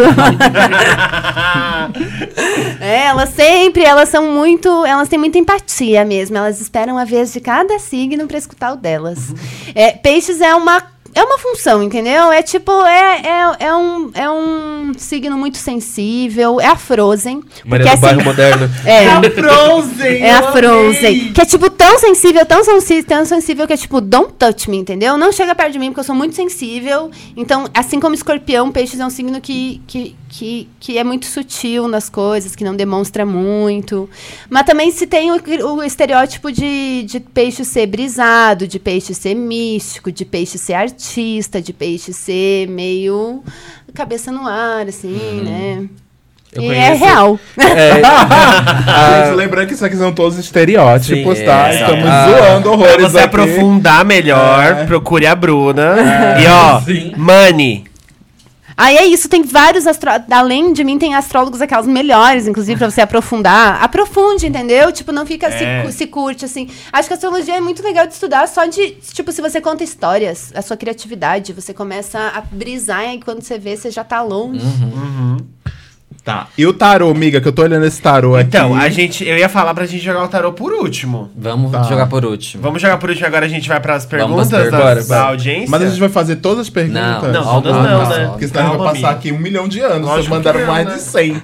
É, Não, foda. teve muita, mas a gente vai selecionar algumas.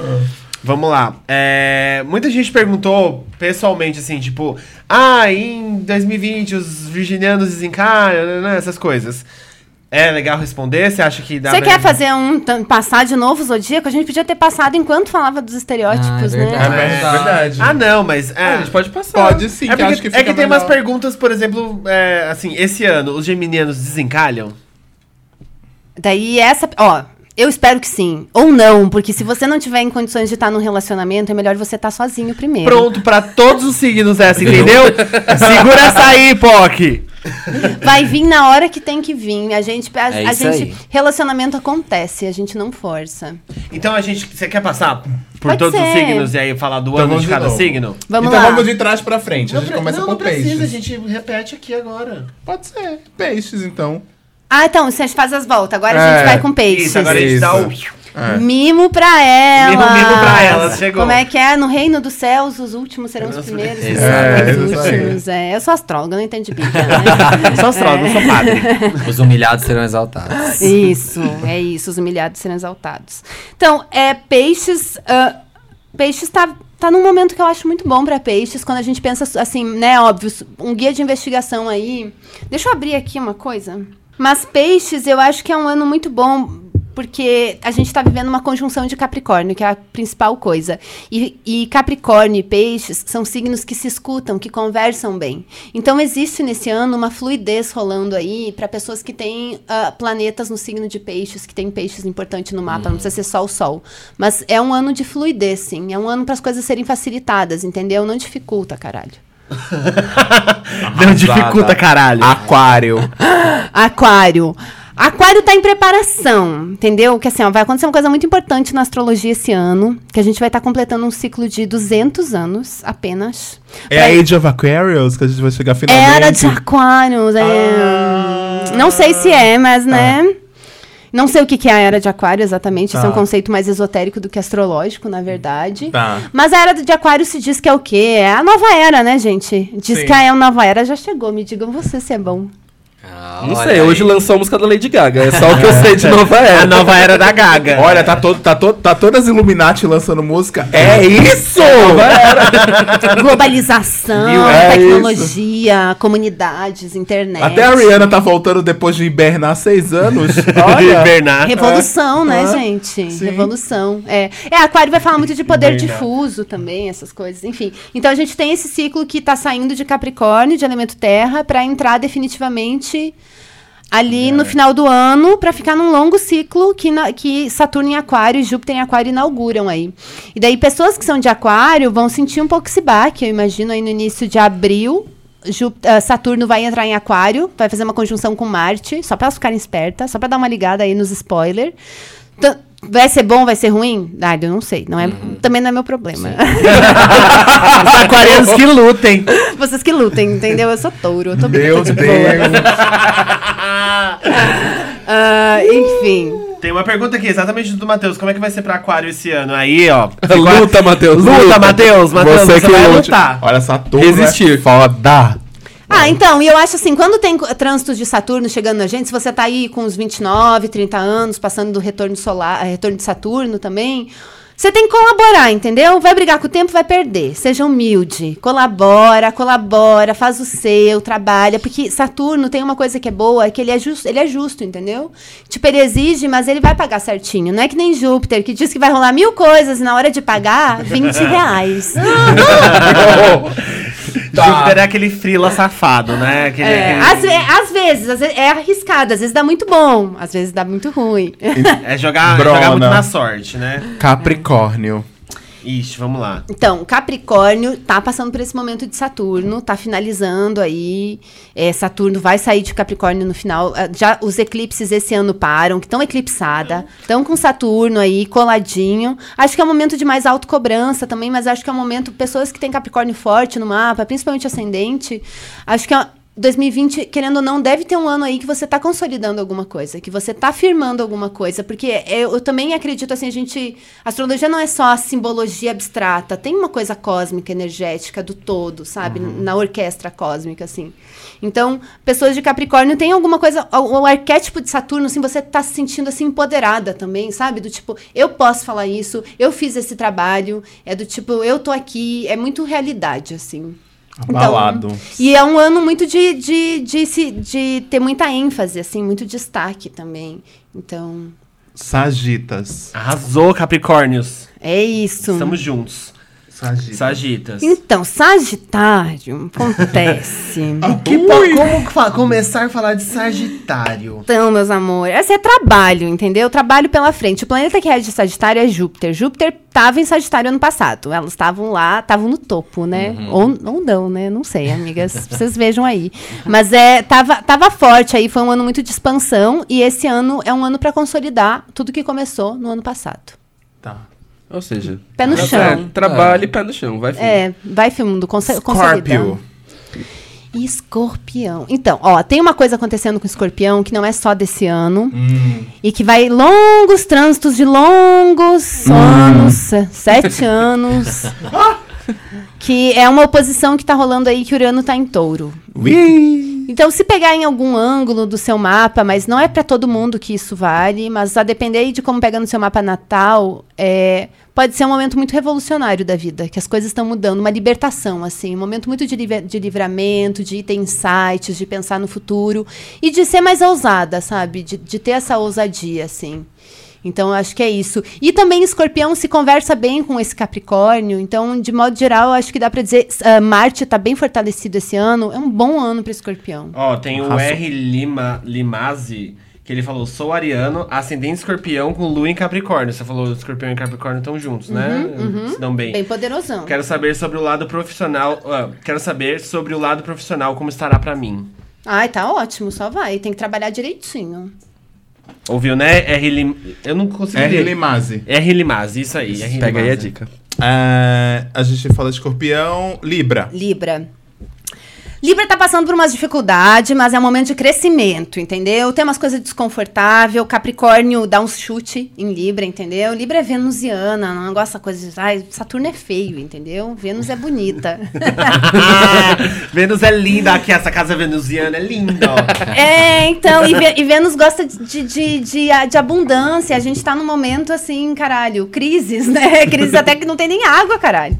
Então, Libra tá um pouco, pode estar se sentindo assim um pouco, ai que saco viver nesse planeta, vida real, sabe? Todo mundo é tão feio. Ah, mas eu acho que é um momento assim, é um aspecto forte, é bem importante. Esse, esse ano é um ano também de finalizar um ciclo para quem é de Libra aí. E eu acho que é um de, de crescimento, assim, de se desafiar, de não ter medo de errar, de aprender mesmo, de se jogar. Ah, aproveitando que você tá falando de Libra, ó.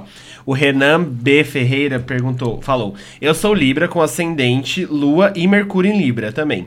Amo meu signo, melhor do mundo. Então não vejo muito- muitos problemas. Só fico perguntando se tem alguma peculiaridade ou problema se for o mesmo signo monopolizando o mapa. Não, acho que não. Não? Não. Até às vezes tem gente que vem com um papo assim: ai, meu mapa tem pouco fogo, meu mapa tem muita água. E daí, como se o mapa fosse. Como se existisse é, um paradigma de normalidade, né? Como se existisse o mapa, o melhor mapa a ser perseguido. E é do tipo, você vai falar pra uma árvore. Imagina uma árvore reclamando que tem pouco fogo. Tipo, que bom, querida. Faz sentido. Então, Faz total sentido. Seu mapa é perfeito pra você, você é o seu mapa, tá tudo perfeito, não existe mapa. Nesse sentido, não existe mapa real, assim como não existe corpo ruim, entendeu? É isso. É isso. É, Libra, a gente vai falar agora de Virgem. Virgem. Virgem, gente, é um, é um ano. Aqui eu só falo Eita. coisa boa pra Ai, Virgem, tá bom? Que é assim que eu levo a minha vida. Entende?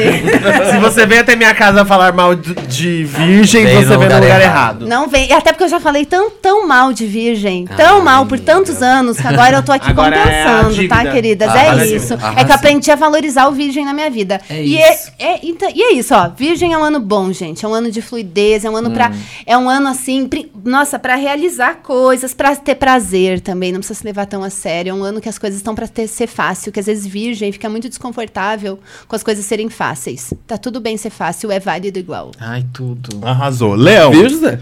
Perfeito. Peraí, peraí. Sou virginiano, meu boy é de leão e vamos experimentar relacionamento à distância. Aproveitando que a gente vai falando, saindo de virgem indo pra leão, faz aí, o que que, que que isso quer dizer? Ah, eu espero que eles tenham muito sucesso, que o relacionamento seja muito legal. Eu já tive um relacionamento à distância, foi muito, foi bacana, me ensinou muito sobre independência e autonomia, e sobre confiar no meu parceiro. Então eu desejo tudo de bom pra eles. é ótima! Grande beijo. Beijão, viu? Boa sorte, amor! É, Leão. Ian Gabriel, boa sorte. Boa sorte. Leão, agora vai, Leão. Ah, eu, ó, outra coisa que eu vou falar, só pra dizer que eu não falei nada, mas é que assim, é, leão e virgem são signos muito intensos. Às vezes é até bom morar longe, entendeu? É, É. bom, a melhor coisa às vezes que acontece pra um relacionamento é uma distanciazinha. Ah, é verdade, É, viu? olha aí. Dá uma respirada, né? Leão. Leão. Leão é um signo que tá, tá uma relação aí para Leão. Princi- a Quem tem ascendente em Leão também, é, é um, ah, toda essa conjunção de Capricórnio pega bem ali numa casa de trabalho, né? Uma casa meio. É um ano assim, pra focar no autocuidado. Vai no médico, faz todos os exames, cuida da sua saúde, não negligencia suas refeições, tenta fazer alguma coisa pro seu bem-estar físico, sabe? Para Leão, acho que esse é um ano muito focado em bem-estar físico. Arrasou. Leão, agora. Ai, é a Madonna se machucou Câncer. esse ano, amiga. E a Madonna. le- Ai, então, olha aí. Olha. E ela tá cancelando um monte de. Manda um zap pra fazer o mapa dela. Faz o vou mapa dela, amiga. A gente vai. eu Vou te Mandar um áudio pra Madonna. Assim que sair o mandar no- episódio, você manda eu pra vou mandar ela. agora nos stories da Madonna, aqui, o áudiozinho. Ela se Please machucou take care. e ela precisou cancelar umas turnês e tal. E ela tá cuidando da saúde. Ela tá entrando umas banheiras de gelo lá pras dores dela que ela tá tendo. Arrasou, siga um exemplo da Madonna. Aí, viu, Leonino? Sim. Siga o exemplo Todo da mundo é Madonna. milionário. Cuidado em primeiro lugar. Câncer. Câncer. Ó, câncer também tá passando por aí momentinhos já. Não é de desse ano, ano passado também foi intenso. Intenso, tem eclipse, tão eclipsada, tão um pouco doidinha. é, é, mas eu acho que é um ano, assim, tipo, também de atualizar o GPS, sabe? Pensar assim, é isso que eu quero pra minha vida, esse é o caminho, é isso que eu quero mesmo. Então, porque muita coisa pode mudar esse ano também. Então, é um bom ano pra mudar, pra ser ousada, pra amadurecer na vida, sei lá. pra- ou pra dar uma loqueada mesmo. Loquear é bom. Aí Loquear o é Felipe, bom. o Felipe Mourão mandou assim, ó. Os cancerianos vão arrasar em 2020 ou vai ser a mesma merda de sempre? KKKK, beijos. Ó, a canceriana sofredora, já fazendo a mesma merda de sempre. é. Vai ser a mesma merda de sempre. Segura as pontas aí, canceriana. Beijo, tá- próxima ligação. Próxima. A gente vai pra Gêmeos. Gêmeos. Gêmeos, Gêmeos também tá, é um signo que está passando por muitas transformações. É, esse ano, os eclipses entram nos nodos dos signos. É, o nodo norte entra em Gêmeos e o nodo sul em Sagitário. Então, os próximos eclipses vão ser em Gêmeos e Sagitário. No meio do ano, Vênus vai ficar. Opa, no meio do ano, Vênus vai ficar retrógrada em Gêmeos. Então, assim, é um ano de muitas reviravoltas, que nem a personalidade de vocês. Ai, ai. que horror. Touro. É, esse, esse, esse eu tô com atenção, vamos lá. Então, é bom pra touro. Sabia tudo da minha vida. É bom. Que agora que eu falei meu mapa, eu odeio falar meu mapa, que daí as pessoas estão ligadas já, que vou sempre falar bem pro meu signo. Não, assim, ó, touro, touro é também é um signo de terra, se combina muito bem com com Capricórnio. Então é um ano muito de trabalho, mas de construir muita coisa, de também ser, hum, de ter uma certa facilidade. O que tá rolando com Touro é que tem Urano aí transitando. Então, aí nos próximos anos pode dar uma loqueada assim, bra daquelas brabonas, sabe? De você revolucionar tudo e as pessoas ficarem, gente, olha ela. Já começou. Então, revoluções estão por vir aí pra touro, que é uma coisa que touro sempre é meio que uma marcha lenta, demora pra mudar as coisas, demora, procrastina, procrastina. Então, tá vindo uma revolução. E também é o fato que eh, Saturno, depois entrando em aquário, eh, a coisa em aquário, tira, dá umas espetadas, assim, sai do lugar de conforto, entendeu? Tipo, se arrisca mais. É, não é pra ficar no lugar de conforto. Acho que essa é a coisa que pega pra touro.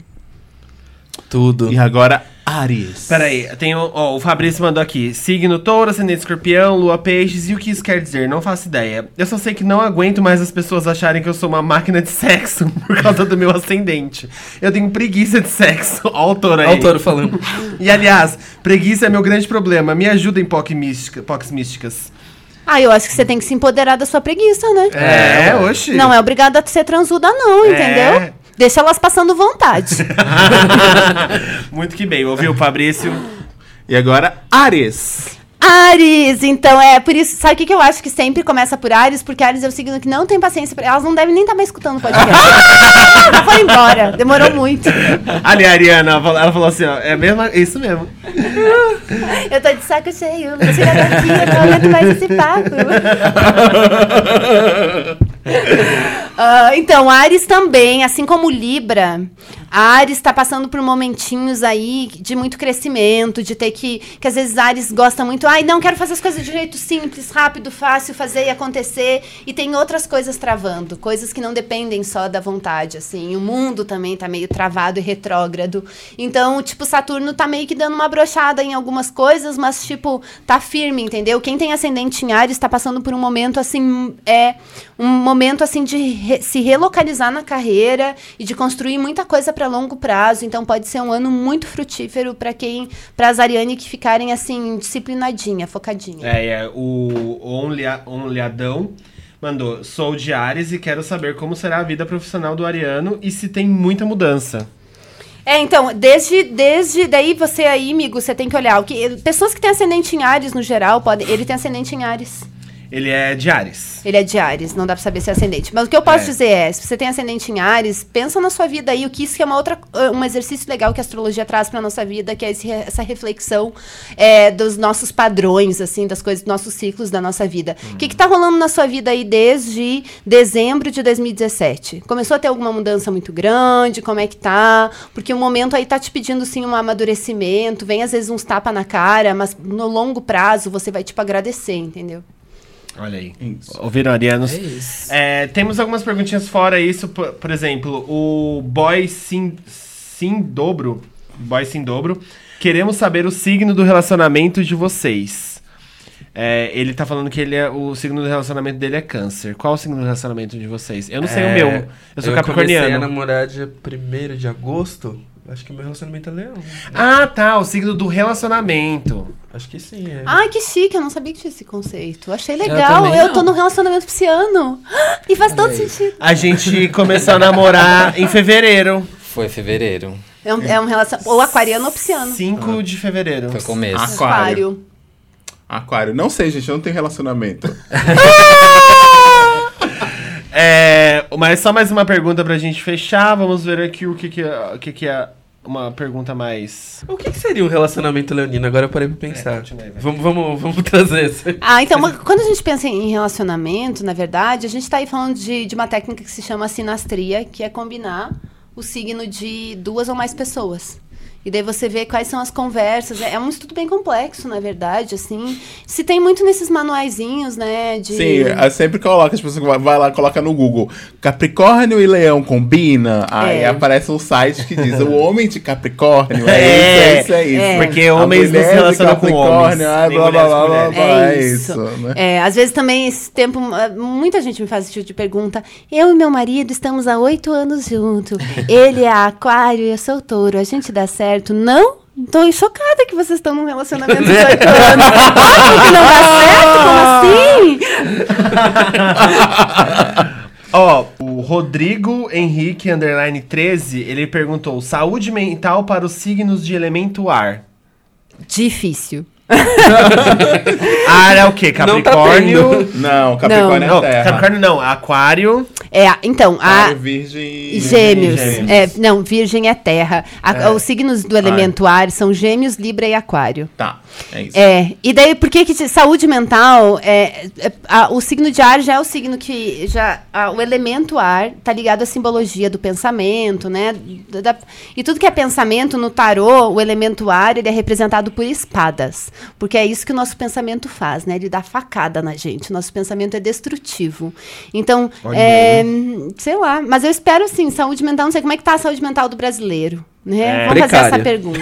Olha, fica aí uma para todos os signos, façam terapia. Vão, vai pra uma terapia, né? Vai, ajuda qualquer signo. Ah, e vamos se organizar, fazer alguma coisa também, tipo, é, já tem pessoas que fazem, mas eu acho que é muito legal quando a gente fala de saúde mental, a gente trazer o quanto é importante o SUS e a gente lutar por essas Isso. terapias Isso. gratuitamente, que infelizmente ainda é um privilégio e, caralho, o SUS é muito foda, gente, tipo, os profissionais do SUS são muito foda, a, a coisa tem que proteger o SUS, a gente tem que...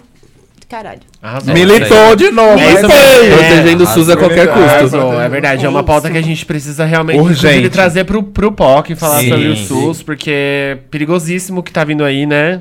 É, ficar Tô todo mundo de olho no SUS, é, sei lá. Protejam o SUS. É. É, a nossa rodada, de, as nossas perguntas, tem várias ainda, mas são várias focadas no.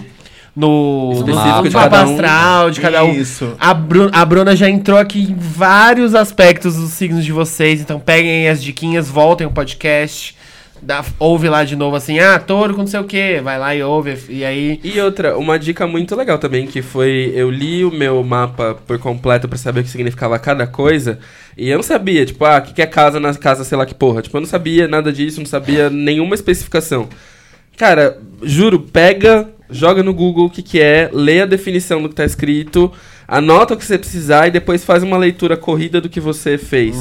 Faz, faz muito mais sentido quando você vai lendo, porque tem É. muita coisa que vai batendo conforme que Ah, você... e aqui durante o podcast mesmo a gente falou bastante coisa, dá, dá pras Dá pessoas pra fazer uma leitura boa. assimilarem aí. Ah, eu né? posso indicar também, olha, sites que eu indico que Personari é um site bom, é legal. Nada vai substituir uma sessão com uma pessoa, um astrólogo, uma astróloga que vai ver o seu mapa específico, sabe? Porque a astrologia não é uma ciência, tipo, exata de 2 mais 2 ser 4 e tal.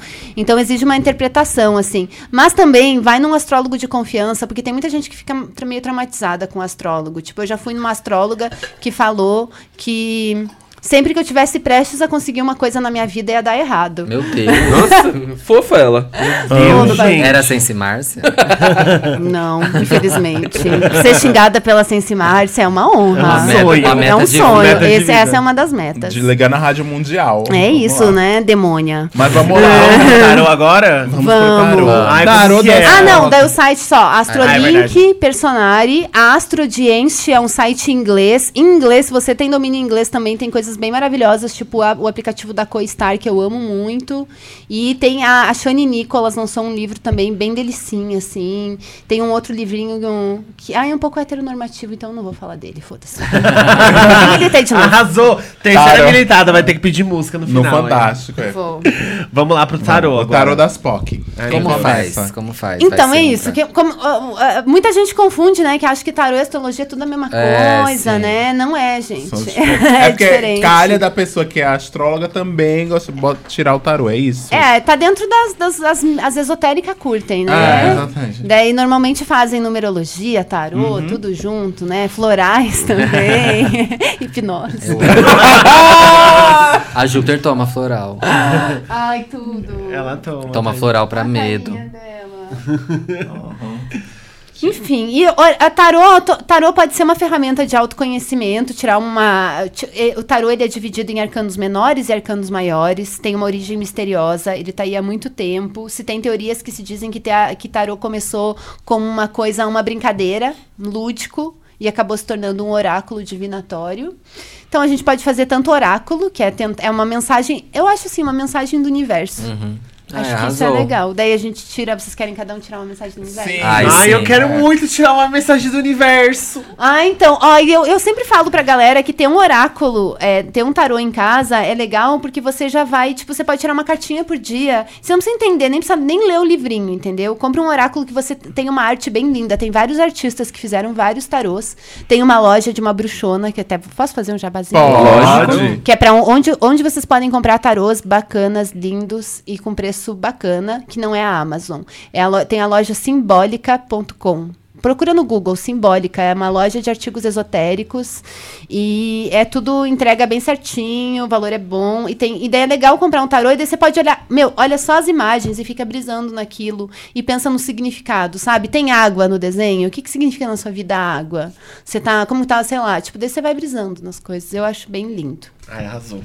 Então vamos lá. Vamos lá. Eu quero ser o segundo, não quero ser o primeiro. Então, assim, Vai, É, Pode vai, ser. vai, pode.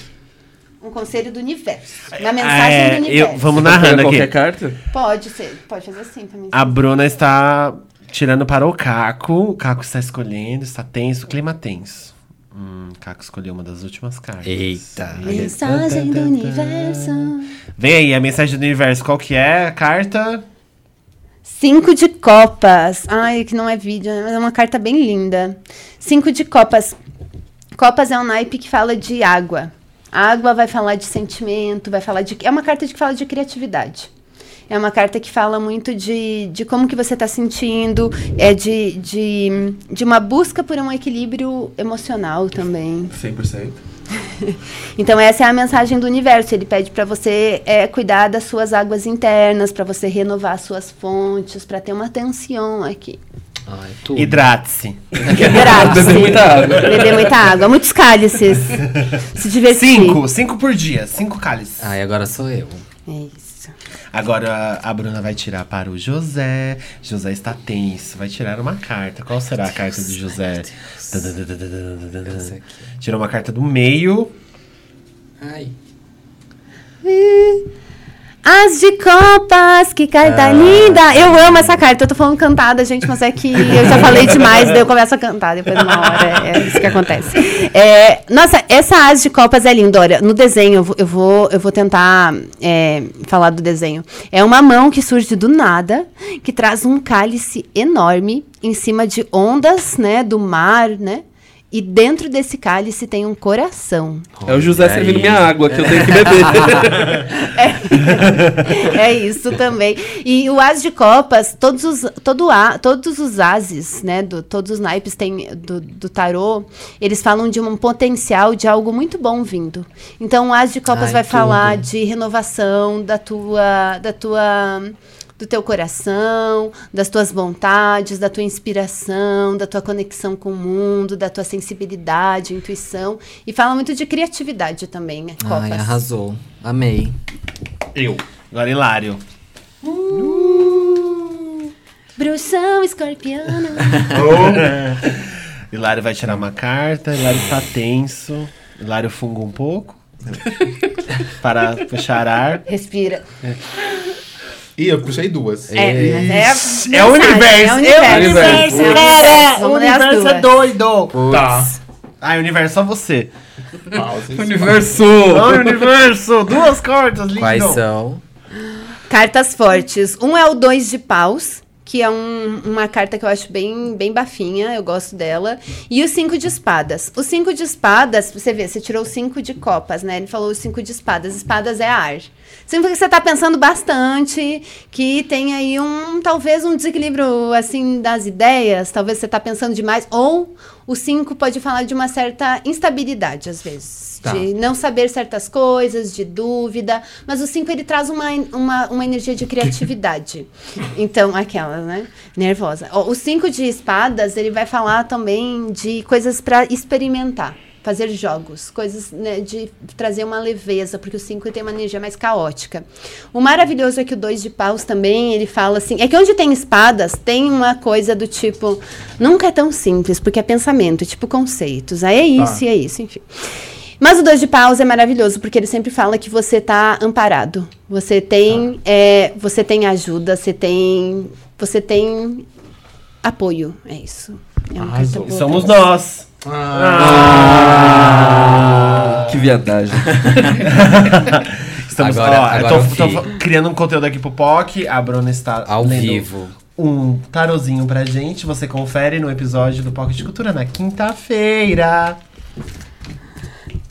Tudo. Eu sou é, Vai, fi. promo. Ai, meu Deus, é agora, hein? Vamos lá. Ei, universo. Manda aquela, hein? Ó, carta do Lança canto. braba, universo. Lança braba. Lança braba.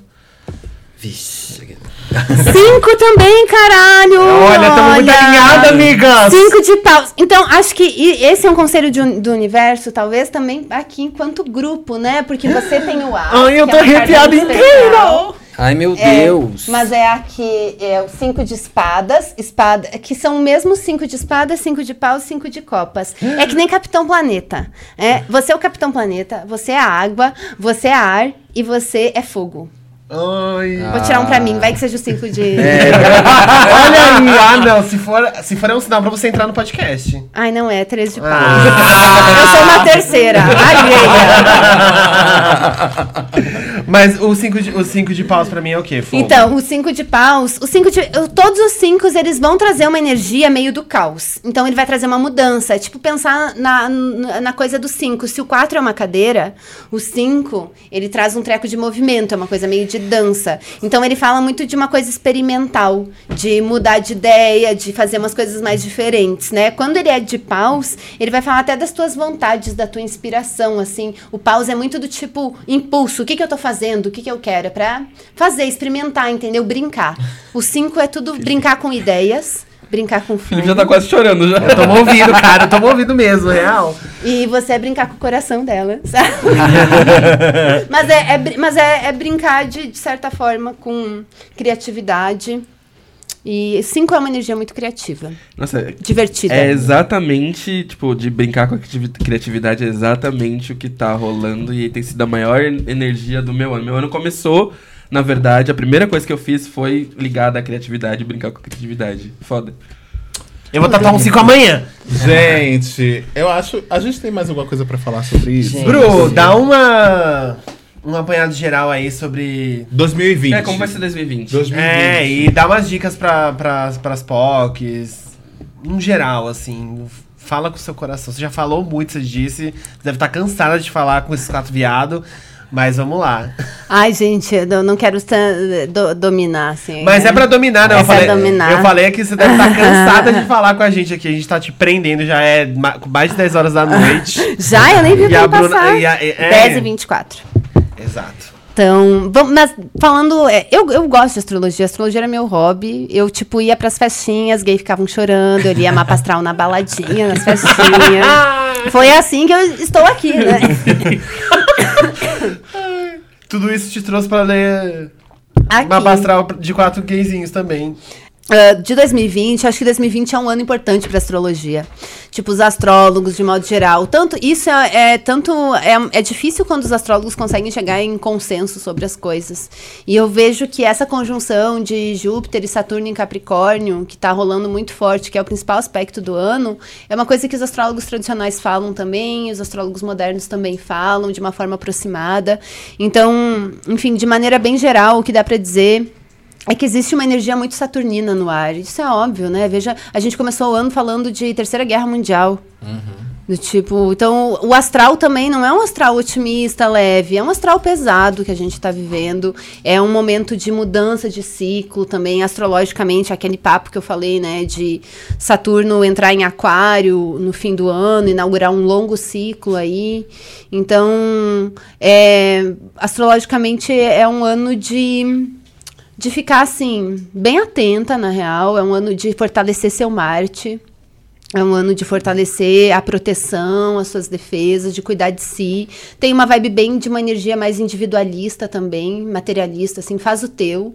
Depois que você tiver com estrutura, se prepara para fazer coisas coletivas, que eu acho que a gente tem essa certa crise, assim. Eu sou uma pessoa, pelo menos, eu não sei, noto na minha bolha, eu sempre participei de coletivos, eu sempre fui engajada politicamente, vai fazer dois anos que eu não estou em coletivo nenhum, e que minha ação política no mundo tem sido hum, diferente, assim, não está não tá sendo mais tão eficaz, assim, a gente está passando por muitos desafios. Então, astrologicamente, a gente está vivendo o Saturno, é um período saturnino, o Saturno também marca o fim, a morte de muita coisa. Então, é ver o que a gente, talvez, é, hum, o nó do norte, os eclipses em câncer possam falar. Tem certas coisas que precisam ser destruídas, mas tem certas coisas que a gente pode resgatar que já estão aí, não precisa reinventar a roda, fazer loucurada, né? Tipo, é, resgatar, já, já tá tudo aí o que a gente precisa. Enfim, e daí coletivamente é, eu acho que é organizar para pensar a longo prazo, para botar os pés no chão, assim, não é ver o mundo do jeito que a gente gostaria que ele fosse, é o mundo do jeito que ele é. Encarar a realidade. Acho que. E questões ambientais, acho que isso pega muito forte. E daí, obviamente, que, o, que todas essas questões tudo isso tipo impacta a nossa saúde mental. E por isso que eu sempre falo, astrologia não é uma coisa revolucionária, é, nem autocuidado exatamente, dependendo em ocasiões, sim, né, para pessoas negras, para mulheres negras, tipo, autocuidado é para a população LGBT, para as gays, tudo, né, é sim, mas ao mesmo tempo entendendo que isso é um preparatório também, do tipo, primeiro ficar bem, usar as ferramentas que tem, as ferramentas que te acolhem, não importa se seja, sei lá, ir fazer uma terapia Acho que terapia é para todo mundo, né, gente? Que, é, entender que astrologia, cartas, tarô, ah, religião tem seus limites, tem certas coisas que a gente precisa de ajuda profissional, e enfim. E entender que isso é uma prévia, a gente fortalecer, porque ano que vem a gente está disputando narrativa, a gente está iniciando várias coisas, existem muitos artistas fodas, muita gente fazendo coisa muito foda esse ano, em vários campos, assim, fazendo revolução mesmo. E tem que botar fé que o que está começando agora vai vingar, e vai vingar de longo prazo, e vai dar efeito. Então é responsa. Entender que, as- que a gente está vivendo um período de responsa, fazer o nosso melhor, e entender que não depende só de cada um ficar botando todo esse peso aí, que o negócio é coletivo mesmo. Então, sei lá. Ai, Arrasou! Foi Foi tudo. Profundo, foi profundo. Foi maravilhoso. Acho que Nossa. depois a gente vai direto pra dica das Bom, POC. José, né? e agora? Você acredita ou não? e aí, Acredito, sete cuzão? É, eu queria só antes da dica das POC Sete perguntar. cuzão foi ótimo. Sete cuzão. Sete Qual que é o signo do POC? É, é Libra. Não, é Virgem. Virgem. Que dia Ai, que começou o primeiro? Não, é 25 de setembro, é Libra. Ah, Mas o dia que É a gente Libra. lançou, então, a gente vai pegar, é isso? É, o dia que 25 ela de lançou, setembro. 25 de setembro, é. Libra. Libra. Libra. Libra. Venusiano. Venusiano! Potinhas. Bem feminina. Igual essa cara. É, é isso. É, agora vamos pra dica das POC. Quem começa? Po- Posso começar. Então vai. Ah, eu quero começar, porque Ah, então aconteceu vai. uma coisa hoje que é muito importante pra mim, que foi Lady Gaga voltando pro pop, gente. Isso. Stupid Love. E é essa uma batida que música você ouviu aí provavelmente foi do Hilário batendo na maravilhosa. mesa. Isso, eu tô aqui em êxtase, ouvi milhões de vezes. É, finalmente, essa mulher voltou pro pop. Stupid Love é muito boa. Ela pode Muito chegar amanhã e mesmo. dizer que não é a música, ela não vai lançar igual ela faz. É. Ela faz essas coisas também. Ela, aí ela vem e lança com o Tony Bennett de novo. Aí eu vou lá e e bato na cara dela. é isso. Mas é isso, essa é a minha dica. Eu sei que eu tô dando aqui a dica de uma música pirata, mas é isso aí. Vocês Mas tá certo, procurar. né? É isso aí. Ah, Ela, a ela vai ganhar muito dinheiro A com Gaga tem stream. milhões, né? Não é como se ela fosse ficar pobre, porque não, não tá baixando de um artista independente. Isso, é isso. Ó, É. eu, eu vou indicar. Ah, Vai. desculpa. eu vou indicar dois podcasts. Um é da nossa amiga pessoal, Mabê, que é o Modus Operantes. Ai, sim. Muito foda. que é um podcast sobre true crime brasileiro, feito por três minas, que é a Mabê, a Carol, Carol Moreira, Moreira. e a Bel Rodrigues. E é incrível, é, cada episódio elas falam sobre um caso real de crime, e é muito, muito bem produzido, é maravilhoso, escutem. E o outro é... Mabê, bom lembrar sempre que a É, sim, é pior grande. que emprestou o a- nosso primeiro ajuda- microfone. Ela que pariu Ela pariu o POC de Cultura. de cultura, que ela emprestou o primeiro microfone pra gente. A Exatamente. gente gravava com um microfone aqui pra quatro, pra quatro viados falar, era um microfone só. O outro podcast, ele é um podcast pequenininho, que na verdade é de um ouvinte do POC, que ele mandou e-mail pra gente, pra gente divulgar, que ele tá fazendo um projeto e ele tá concorrendo até mestrado no exterior, e é, Chique. é do Júlio Figueiredo, chama Falando Sobre. Então dá uma força lá pra ele, escutem e Vai estar lá no compartilhem. pocketcultura.com. Quem chegou lá no Falando Sobre, fala que chegou pelo POC pra dar uma atençãozinha e um amor pra ele. Isso, é porque verdade. ele merece, né, gente? É verdade. É isso. Vai, Caco. É, a minha indicação, ela, ela é bem óbvia, na verdade. Porque é uma série que tá passando na Netflix, não é a primeira temporada, é a segunda. É Sex Education. Amo, É, tá muito a bom. série tá muito, muito, muito legal. Acho que o, todo o desenrolar da segunda temporada tem várias. é, acho que o ponto legal da história é, tá falando sobre é, relação de, de afeto, né? De como pessoas que não conseguem receber afeto ou dimensionam afeto de uma forma específica. Fala sobre é, a sexualidade, fala sobre pansexualidade, fala sobre bissexualidade. é, fala sobre uma série de outros assuntos que eu acho que são legais pra se ter noção. E embora o clima colégio muitas vezes seja distante, principalmente um colégio britânico seja bem distante das pessoas, eu acho que o enredo todo traz uma coisa muito divertida dos personagens e da relação dos personagens, que gera uma identificação pelo menos básica. Então, recomendo que assistam Sex Education, porque é bem legal a série. Bom, a minha dica, eu acho que a gente não deu, eu não dei essa dica ainda, porque, enfim. É, The, Madonna. Morning, The Morning Show. Madonna. The Morning Show. Ah, você deu essa dica, amigo? Acho que o Hilário deu. Eu já dei, mas pode falar, pode falar. Ah, então não, né? Não, mas a gente não, eu fica... Mas é você. Tô reforçando a dica então do Migo. The, The Morning Show é uma série muito boa, muito legal. É, Jennifer Aniston acabou de ganhar o SEG Awards dela. Depois de 11 anos sem ganhar um SEG Awards, ela ganhou o SEG Awards de melhor atriz. É, e a série é realmente muito boa mesmo. É, não vá assistindo achando que você vai assistir uma obra-prima, tipo Handmaid's Tale, com fotografia incrível, etc. Essas coisas. É uma série muito bem produzida, sim. É, só que é muito mais pra entre- entreter e, e discutir assuntos importantes, como a, a assédio dentro do trabalho. Vem muito de encontro com a história de Bombshell, que também fica aqui de indicação, tá passando, que é o escândalo, tá passando nos cinemas agora, que fala sobre os escândalos de assédio dentro da Fox. E The Morning Show é como se fosse a ficção dessa, desse assunto também, né? Do, que é a- o abuso dentro do, do, de uma emissora gigantesca, onde, enfim, os, os homens de alto escalão abusam de mulheres para dão empregos para elas, é, aumentam os seus cargos dentro do, do dentro do show e tal, pra, enfim, né, levar as meninas pro o famoso teste do sofá, de essas favores. coisas. É, No, no pior dos sentidos. mas a série é muito boa, muito legal. Tem a Jennifer Aniston, tem a Reese Witherspoon e tem o Steve Carell. A outra coisa que eu queria indicar é o álbum. Eu nunca imaginei que isso ia acontecer, tá? Que fique claro aqui. Mas eu vou indicar o álbum da House, que eu achei que realmente é foi um álbum que eu gostei 100% do, do álbum, achei ele muito legal. Concordei muito com o DJ Git Intel, que veio aqui com, no POC, já numa- no episódio do POC, conversar com a gente. é, que ele fala que é uma das melhores coisas que a House já fez na carreira dela. Esse, esse álbum tá muito bom mesmo. E tem um featuring com a Alanis Morissette, que a Alanis Morissette é, É só hemorroida. é a minha hemorroida. e é uma das minhas cantoras favoritas, assim. A- a- tem uma cantora do alcance da House que fala com, conversa com jovens, trazendo a Alanis Morissette, que é uma cantora que não tá tão em evidência. E que quando apareceu no show da Taylor Swift, as pessoas começaram a perguntar assim: quem é essa Taylor, eh, essa Alanis Morissette? É muito bizarro esse choque geracional, né? Porque assim, a Alanis Morissette na minha época era uma das ah, artistas. A-list, assim, né? E aí, quando você vê a Taylor Swift trazendo ela no, pra turnê, um monte de gente, ué, quem é essa mulher? Enfim, e a House fez a mesma coisa, trouxe pro disco. O nome da música se chama Alanis Interlude. Então é uma música que ainda, ainda leva o nome da Alanis.